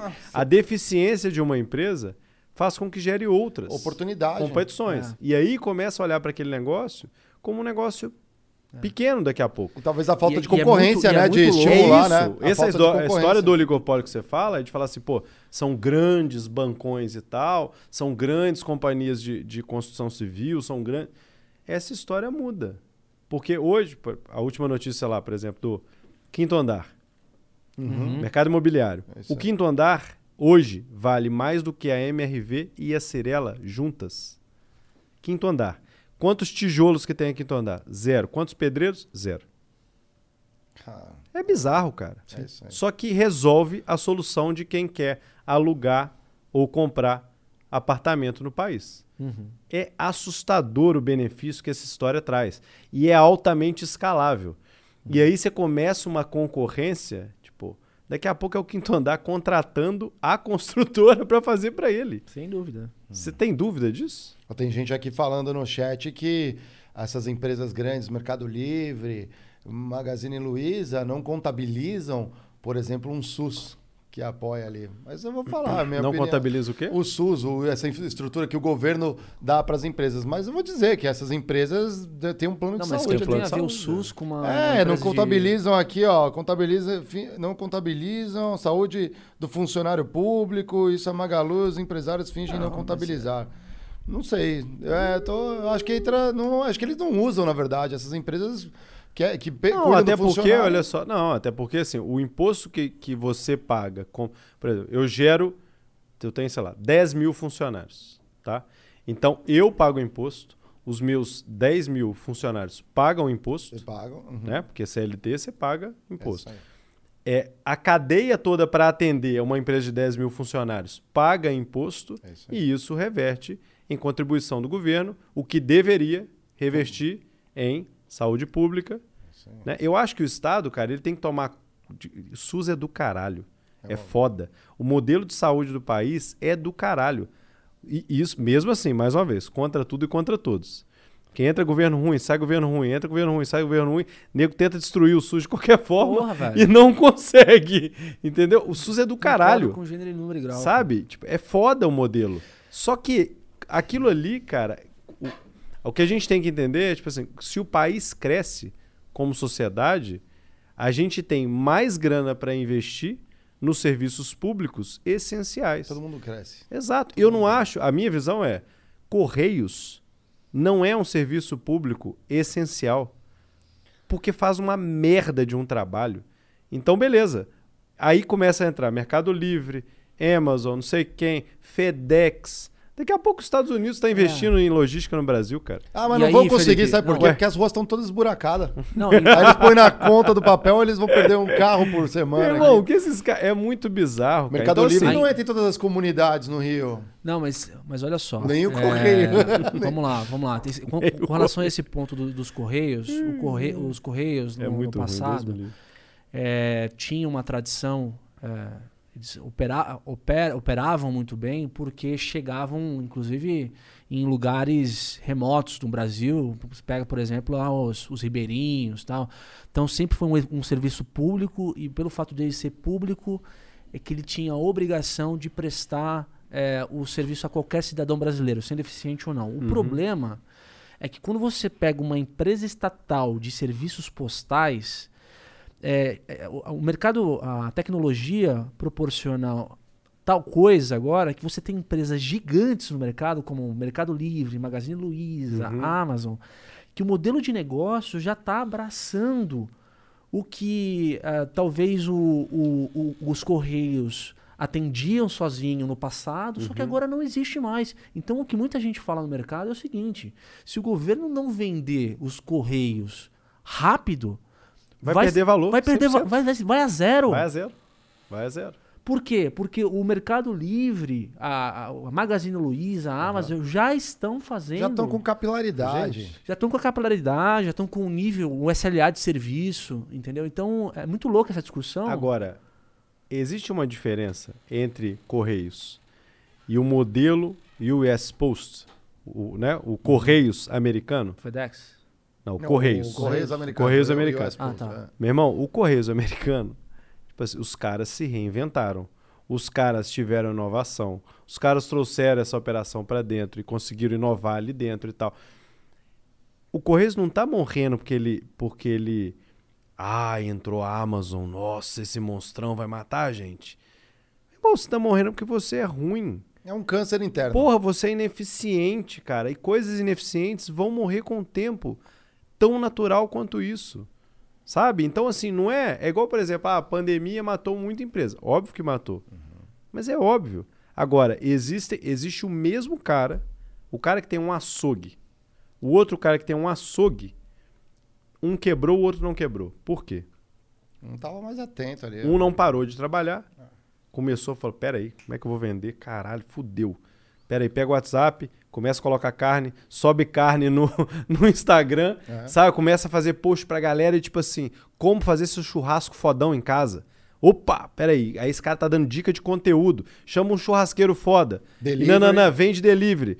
Faz parceria com o cara da cerveja, vende através do Zé Delivery. E vambora. Um cara morreu o açougue. O outro cara não morreu. É, pô, ele morreu porque não passou mais gente na frente de casa. Exato, opa. Pô, aí não dá. Como que então, vai entrar, assim, né? não tô. Óbvio, tá, gente? Assim, guardadas as proporções, existem empresas que morrem de fato porque, cara, fudeu mesmo, sabe?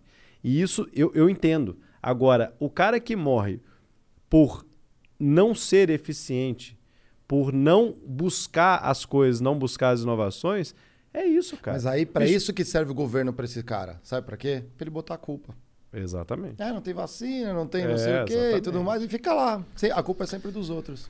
Conclusão. Terceirizar é bom Cara, demais. Exatamente. eu, É. tem Até a culpa. Até, até a culpa. É. foda, né? Terceirizar é bom Brasil, a demais, Ó, eu vou te mostrar isso aqui, ó. Isso aqui é a nossa bola de elásticos. Eita. Nós, aqui dentro tem nossa missão. Ó, você vai dar isso na mão do valores. bagunceiro, o cara vai dar Não, bola. não, não, é A isso aqui, bola, ó, não, você pode criticar essa bola aí, que é uma bola meio, meio boleta, A meio gente bolota. ficaria lisonjeado Isso, se você velho. pudesse adicionar mais um elástico Bicho era nessa bom- era bom demais fazer isso Enquanto aqui, você né? faz o seu jabá disso aqui, ó. Ah, isso, ali, ó, isso daqui, ó. Isso aqui no escritório, isso aqui é, virou, ficou Isso é o, proibido, é ó. o bullying corporativo. Ah, isso era na sala de aula, mano. Na sala de Você aula. tá aqui, ó, ó, o ó, nosso ó. estagiário aqui, ó. Se a você galera mandar em mim, eu vou dar no seu. Não, não. É, Faz o seu jabá aí pra aí. galera aí, quem quiser seguir você nas É, redes sociais. Considerações Ó, tá finais aqui, tá de Tá aqui, essa Felipe. bola agora vale muito mais, que vai ter a Que sua isso, energia de empreendedor. Tem me. Depois, saindo daqui, a gente vai num churrascão. fa- ele tomar vai uma, prender a gente. É, como se fosse debate político, considerações finais de Felipe Siqueira. Boa noite a todos. Eu gostaria. cara encarna o político, né? Não, galera, só, primeiro, é, obrigado demais pelo convite. Achei do caralho estar aqui. Muito legal. E o mais legal ainda é você poder falar o que você quiser, né? Que ótimo. Porque senão fica cheio daqueles negócio, pautinha e tal. Aqui a gente fala à vontade. É, e para mim, assim, é, é muito incrível é, os empreendedores que estão começando e fazer a diferença, nem que seja um pouco, na vida desse cara. Porque, assim, pinta-se um mundo é, cor-de-rosa, um mundo maravilhoso, de tipo, nossa, você vai ter sua piscina de bolinha, todo mundo vai beber cerveja o dia inteiro. E na prática, é porrada, porrada e porrada. Não estou falando assim, não venha empreender. Muito pelo contrário, venha. Mas venha pelos motivos corretos, sabe? Então você quer criar algo grandioso, você quer fazer diferença na vida das pessoas, você quer ter um time foda, você quer criar algo que faça diferença na sua sociedade, o que quer que seja. Pode ser a barraca do açaí, pode ser fazer, fazer. Cara, se você for mon- montar a barraca do açaí, faça uma puta de uma barraca, sabe? Com experiência legal, para ter as pessoas ali felizes, pagando bons salários, fazendo uma coisa bacana e que faça diferença onde você está inserido. Porque se você faz a diferença com uma barraca de açaí, você cria duas, você cria três, você cria quatro. Aí de repente o cara cresceu. Ó, ele cresceu porque ele teve sorte. Não, porque ele é bom. Ele é bom com uma barraca, ele é bom com dez barracas. Não muda, né? Então, assim, é, quem quer trazer um negócio do zero, criar uma empresa, ou ser um intraempreendedor, o cara que empreende dentro das companhias, é, eu acho muito incrível porque assim, são esses caras que vão fazer a diferença, sabe? É, os, os completamente doidos para acharem que pode fazer diferença na vida dos outros são os que realmente fazem. Né? Então tem uma campanha da Apple que é para mim a campanha mais incrível da história né? da publicidade, que é a campanha do Think Different. Quando o Steve Jobs é, volta para a Apple em 97, uhum. o Steve Jobs, para quem não sabe, foi demitido da Apple. É e depois ele volta como CEO da Apple em 97 e ele faz uma campanha que ele pega é, Muhammad Ali, Salvador Dali, é, Einstein, Gandhi, e ele faz uma campanha de um minuto falando sobre os The Crazy Ones, os completamente loucos que querem criar algo completamente disruptivo, algo que quebre o status quo, são essas pessoas que de fato mudam o mundo.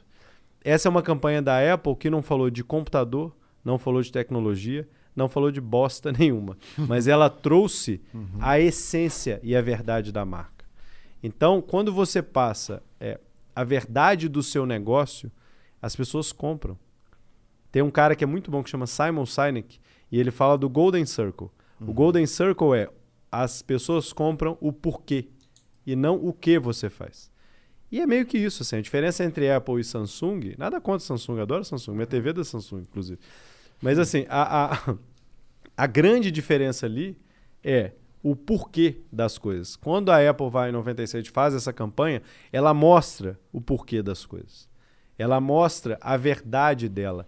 Então, quando você for fazer uma campanha publicitária do seu negócio, seja a barraquinha de cachorro quente, seja o, o, o, a marca de moda, tente encontrar a sua verdade. Porque marca autêntica, formação de marca de desejo, galera, é criar autenticidade. É isso. Por que, que pessoas escolhem a Patagônia e não a North Face? Porque Patagônia, cara, ela transpira uhum. A, a, a verdade, verdade vende. A verdade vem, de fato. Então, assim, ela transpira. A, a, reserva é uma outra história. Tipo assim, a reserva é muito bizarro, cara. Porque a reserva, cara, cada prato, cada, cada roupa vendida, cinco pratos de comida, tipo, que os caras distribuem. Ah, mas isso é jabá, isso é. Não, isso é a verdade da marca. Uhum. Não me... Isso não sai um real do governo, véio. Isso sai da última linha, que é o lucro líquido da empresa. Ou seja, tira do lucro e põe, investe e nessa história. Legal, para mim, do caralho. Tipo assim, do caralho. E isso reverbera, isso cria bons exemplos, isso cria né, um mercado de um capitalismo que a gente chama de capitalismo consciente. Inspira. Inspira outras empresas a fazerem o mesmo. Né? Uhum. Porque o cara começa a olhar e fala assim: opa, o que o cara tá fazendo ali que tá fazendo a diferença? Por que, que a reserva, vai, a compra da reserva foi uma compra de 715 milhões? Sim. Por que, que uma empresa de moda vale 715 milhões? Porque alguma coisa o cara tem, não é possível. Sim, né? Sim, Só que tem cultura, tem verdade. Passa essa verdade no produto, passa a verdade para a loja, passa a verdade para os vendedores e, de fato, a verdade vende. Então, é, é quando você vê, ainda mais para a galera millennium, tipo assim, cara, você vê, Reserva acabou de adquirir a Balclothing. Sim. Agora, né? Streetwear, linda marca, do caralho. Balclothing é verdade, tipo assim, cara, os caras comunicam bem, falam bem, tipo, é um puta de um produto legal. Então, quando você for criar algo, pô, faz com tesão, sabe? Tipo assim, não vem criar algo mais ou menos, não, porque você vai morrer. Não adianta, cara. Cria algo que seja legal, sabe? Algo que seja pelo menos que venha do fundo. Você gosta de café mesmo, quer criar uma cafeteria, faz o melhor trabalho para criar uma cafeteria. Cara. Faz o pão gostoso. Faz o pão de sal. O pão, na minha, na minha cidade é, é pão, de sal. De sal. Pilão. O pão francês. Tá fazendo um pãozinho francês mal assado? Faz um puta de um pão francês legal. Então, assim, eu acho que é, é isso que investidores olham a hora que eles vão investir. Pelo menos os mais inteligentes que eu conheço, que fazem os melhores negócios. É, e é isso que movimenta, tipo assim, a cultura de uma empresa. E o que leva a empresa a ter sucesso, se sucesso for medir em tamanho, é cultura. É isso. É, então, na verdade, é muito simples. Não tem muita dificuldade nas coisas. As pessoas colocam esse, essa dificuldade. Então, é, é, é, criar negócios é muito mais do que pegar lá, abrir um CNPJ, ô governo, ó, começar a pagar imposto aqui e tal. Não, é, é, cara, é dia a dia, é gente. É gente, o tempo todo. Gente, Sabe gente, que eu vou gente. aterrissar isso pra cá? Porque pra fazer um podcast foda, ah, e muito obrigado pela inspiração, eh, a gente tem que trazer convidados Tamo foda junto. como você, Que isso. que inoxidável, inoxidável, que não, não- e a gente depende muito aqui de companheiros. Hoje, lamentavelmente, é o aniversário, lamentavelmente é com muita alegria, né? Aniversário Geiger. do Geiger, né? Feliz aniversário, André. Sei que você está escutando a gente. É, feliz aniversário de verdade, de coração. Boa, um André. cara Feliz muito, aniversário, irmão. muito Tamo junto. inspirador, de verdade. E para fazer um podcast foda, a gente tem que trazer conteúdo foda com pessoas como você, com uma equipe foda que tem aqui é, nos estúdios Flow, ajudando a gente. é, e levar essa mensagem pra galera. Muito legal, de verdade. Tamo junto, Agradeço muito, muito inspirador. É, tenho certeza que vai ajudar muita gente. E para ser mais foda ainda, é porque a gente tem aí uma galera aí já seguindo a gente nas mídias, critiquepodcast.com.br. Boa. Ó, vou fazer o meu jabá aqui, hein? Faz aí. Por favor. Então, ó, sigam. Arro... Meu, meu arroba é muito fácil. Arroba Felipe Siqueira. Ponto. Boa. Né? É só o nome. É, a oficina é arroba oficina, que é Legal, muito legal. A gente legal. falou muito da oficina aqui. Arroba IQ Cycle, que é uma marca que a gente criou de roupa de ciclismo, que é foda, foda, foda. É Que muito legal. do caralho. Mercado nichado, propósito de marca Sim. legal, verdade sobre a marca. Esporte crescendo pra cacete. Esporte crescendo demais, demais. o ciclismo cresceu 50% ano passado. Sim, sim, sim. Vendas de bicicleta, né? Bicicleta. Um mercado super tradicional. E a gente lançou agora, tipo assim, abriu e já tá voando o negócio. A Camis, que é arroba Camis Brand, que é uma empresa que eu investi, que é muito incrível. Um feminino chique, lindo, muito bacana. Então, assim, Felipe, daqui a pouco tem mais novidades. aí. Legal. Meu filho, bate o ponto aí, rapaz. né? Bate o ponto aí, deixa eu bater o ponto. A mulher